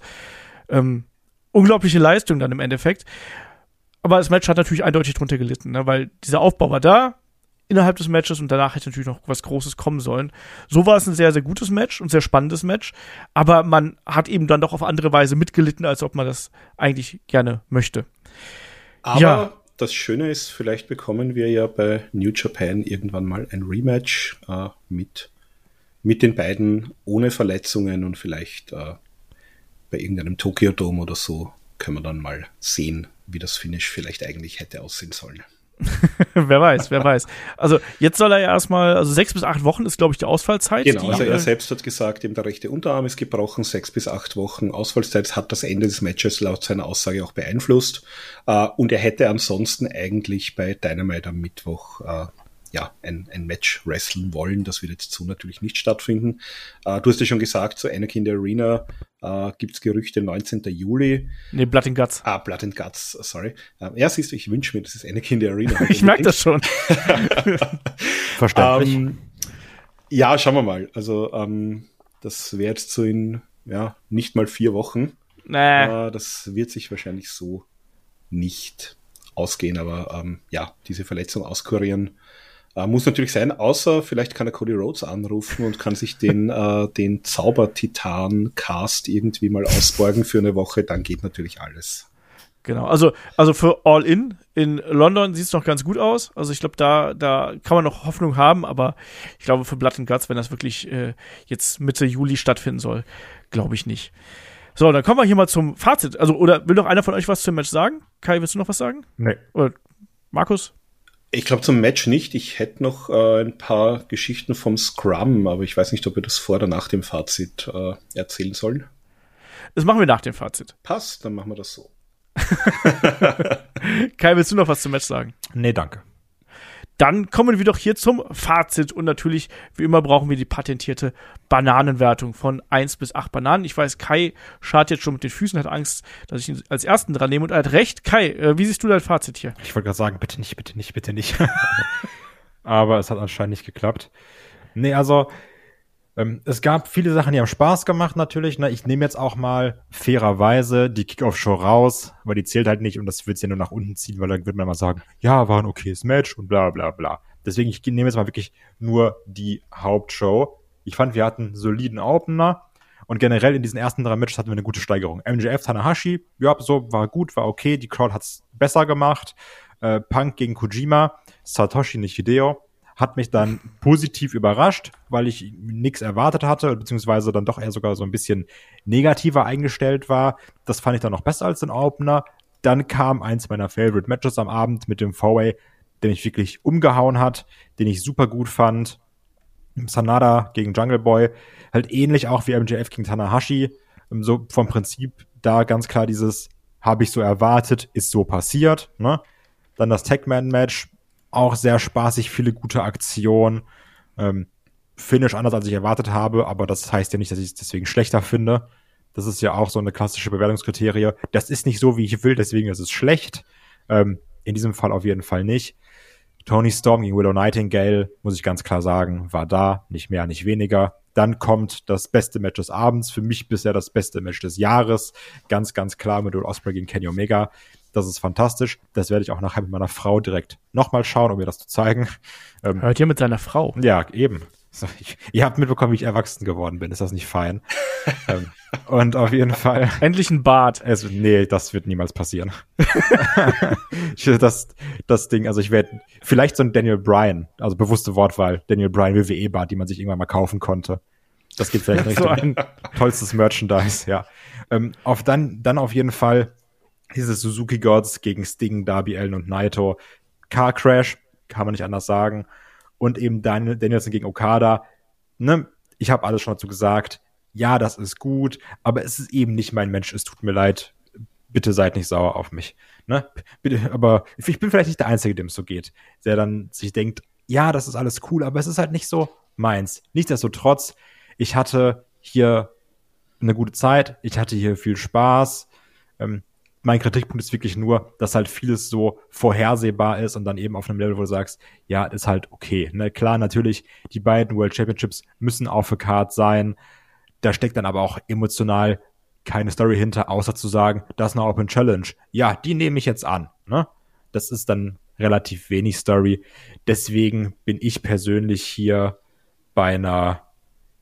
Ach, komm, weil es hat mir so gut gefallen, dann sage ich sogar, es ist eine 6,5 von 8. Eigentlich wollte ich sagen 6, aber dann habe ich gerade noch mal Will Osprey gegen Kenny Omega hier in meiner Liste gesehen und mir gedacht, nee, komm, 6,5. Markus. Ähm, ja, ich versuche es mal ein bisschen abzukürzen. Also äh, MJF Tanahashi ist sozusagen, glaube ich, das Beste, was man in der Konstellation rausholen konnte, ähm, auch mit einem schönen Oldschool-Heal. Ähm, Kojima Punk, habe ich gesagt, hat mich äh, positiv überrascht, äh, hat mir sehr gut gefallen. Fourway, habe ich schon mehrfach gesagt, sehr unterhaltsam, sehr, sehr gut. Ähm, Sanada Jack Perry, das bekommt von mir sozusagen den Benefit of the Doubt, also war jetzt natürlich nicht viel äh, Aufbau dahinter. Äh, ich habe aber die Hoffnung, dass wir in einem Jahr irgendwie einen äh, super verhassten Top-Heel Jack Perry haben und sagen können, der Weg hat sozusagen hier damals bei Forbidden Door gegen Sanada und diesen Hook-Turn begonnen. Also das nehme ich trotzdem als sehr positiv mit. Äh, ja, das Ten-Man war äh, wie zu erwarten sehr, sehr, sehr, sehr gut. Ähm, Tony Storm gegen Willow Nightingale, äh, der, da kann ich nichts Schlechtes dagegen sagen, weil das war halt einfach auf dieser Card, äh, die, die haben beide abgeliefert. Äh, alles, wo Osprey und Omega drauf ist, äh, kann ich aus Prinzip schon gar nicht, also da, da beginnt die Skala bei mir mal bei einer 6. Äh, also selbst wenn da, wenn da die fünf anderen Matches äh, Iron Sheik und Nikola Volkov gegen die Bushwalkers äh, Wackers gewesen wären, äh, würde ich eine 6 von 8 geben mit diesem Match drauf. Ähm, ja, der Car Crash war der Car Crash, der hat mich aber trotzdem, äh, also wenn gerade keine lebensgefährlichen Dinge passiert sind, äh, hat mich da trotzdem gut unterhalten. Und Danielson gegen Okada war wahrscheinlich auf jeder anderen Card äh, wo, wo Osprey Omega nicht drauf ist, trotzdem das, das beste Match seit langer Zeit. Ähm, ich würde jetzt mal, ich glaube, die perfekte 8 gibt's nicht. Äh, ich war letztes Jahr noch nicht dabei. Die, die erste Forbidden Door von mir hat von mir eine 7,5 bekommen. Ich gebe hier eine 7 von 8. Okay. Ich bin bei Kai. Ich bin bei Kai. Ich bin bei einer 6,5 äh, von 8 ihr habt es auch schon gesagt, ne? Also ähm, Osprey und Omega ganz klar Match of the Night in meinen Augen und danach äh, sehr, sehr gute Matches natürlich. Auch Danielson gegen Okada, sehr, sehr gutes Match. Leider ne, getrübt durch die Verletzung und ähm, durch die Einschränkungen. Man war hier auf einem Weg, quasi ein Weltklasse-Match zu machen, aber das hat eben da nicht gereicht. Deswegen ähm, hat es dann eben nicht ganz so gepasst. Ten-Man-Tag. Ähm, dann direkt hinten dran und eben auch das Match um die International Championship. Danach viele gute Matches, viele okaye Matches. Ähm, schwächstes Match des Abends natürlich das äh, Six-Man mit den Suzuki Gods, aber trotzdem natürlich ein, ein äh, toller Kampfabend, den wir hier serviert bekommen haben, mit sehr, sehr vielem hochwertigem Wrestling und das hat auch wirklich Spaß gemacht. Ja, Markus, dann sind wir hier an der Stelle durch und du wolltest jetzt erstmal noch hier äh, was von dem Media Scrum sagen. Kurz ja, ganz, und knapp. Wir ganz kurz schon eine Dinge, zwei Stunden. Also Sting und Darby Allen haben wir alles gesagt. Will Osprey hat sehr interessant was erzählt. Er hat gesagt, dass das Gefühl, die Augen der Welt waren sozusagen wirklich auf beide Matches gerichtet. Und er hat auch gesagt, sein Körper ist sozusagen am Rande des Zusammenbruchs. Also er wird wahrscheinlich auch heuer das letzte Jahr sein, wo er noch äh, Indie-Wrestling-Dates macht. Äh, Vertrag läuft ja aus, also entweder bleibt er bei New Japan oder EW, wobei gemeint hat, er möchte nicht in den USA leben. Also äh, wenn man irgendwo einen Will Osprey noch im Indie-Bereich erleben möchte, dann wird es wahrscheinlich heuer. Äh, soweit sein. Und er hat ihm gesagt, also er hat sich teilweise die Brustmuskelsehne angerissen. Er hat da jetzt auch offenbar eine, eine permanente, äh, permanente Deformierung in dem Bereich. Also das, das geht auch nicht mehr weg. Äh, das führt dazu, dass dann die, die Schulter, also in dieser Bereich um die Schulter geschwächt ist. Die ist ihm auch bei diesem Tanahashi-Match rausgesprungen. Und ja, also ich bin sehr gespannt. Der ist ja auch im G1, äh, wie der sozusagen durchhält, auch Richtung All-In. Also er hat gesagt, All-In, er hat am Tag davor bei Rave Pro das Match gegen Shingo Takagi. Und er würde gerne bei All-In antreten, aber er arbeitet ja nicht für AW. Das heißt, es liegt sozusagen an, an Tony Khan, da irgendwie äh, sich was zu überlegen, aber er wäre da sehr gerne auf jeden Fall dabei. Äh, Tony Storm hat eigentlich nur gesagt, ja, gegen Julia, die auch diese Challenge ausgesprochen hat, gegen Will Nightingale, da würde sie gerne mal äh, ein Match haben. Äh, Danielson hat von seiner Verletzung eben erzählt, das haben wir schon gesagt. Ähm, Richtung All-In, also er hat gesagt, äh, sehr viel Lob und schöne Worte für Zack Saber Jr. gefunden. Also das wäre mir persönlich mein, mein Highlight, äh, wenn wir das sehen würden. Er hat aber auch erwähnt, äh, Osprey, Darby Allen, Orange Cassidy, Pack, äh, gegen die er gerne mal wresteln würde. Auch ein zweites Match gegen Kenny Omega hat es ja noch nicht gegeben. Und er hat gesagt, er wird generell auch mal äh, im G1 oder vielleicht auch für Defy, also in seiner Heimatregion, äh, Seattle, Washington, gerne wresteln, aber er weiß halt nicht, wie schlau das vom Risiko her im Moment ist. Also sein Ziel ist im Moment, äh, AW so gut wie möglich zu machen. Und Tony Khan hat am Schluss noch ein bisschen was erzählt. Also wir haben schon gesagt, dass äh, der Gate Record, das ist sein persönliches Highlight, also die, die guten Umsatzzahlen.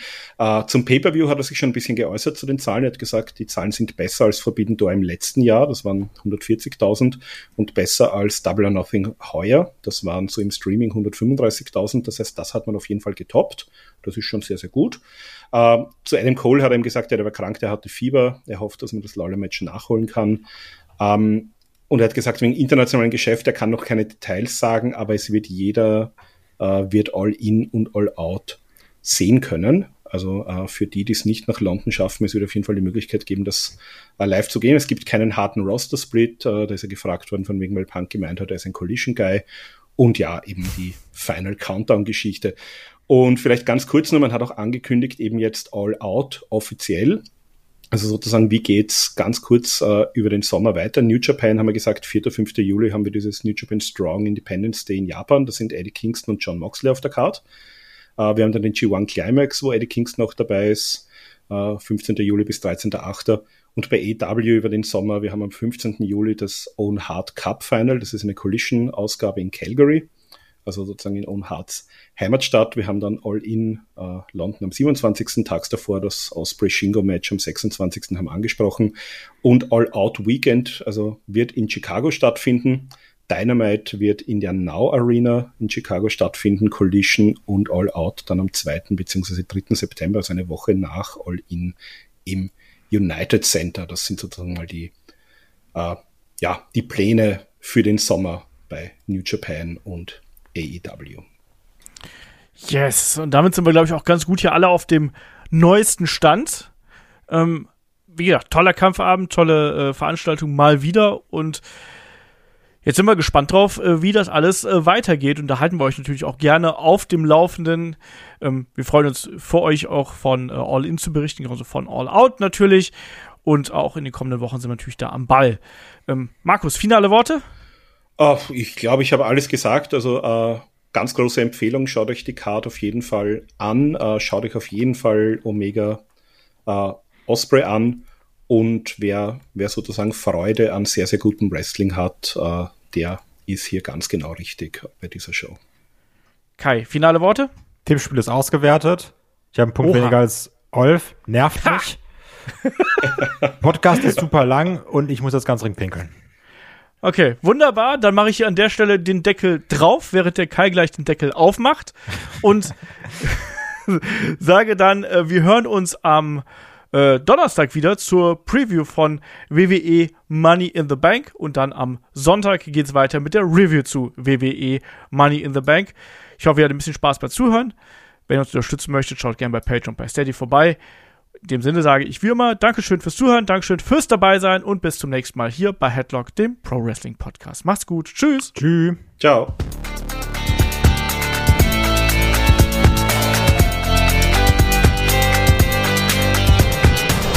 Headlock der Pro Wrestling Podcast.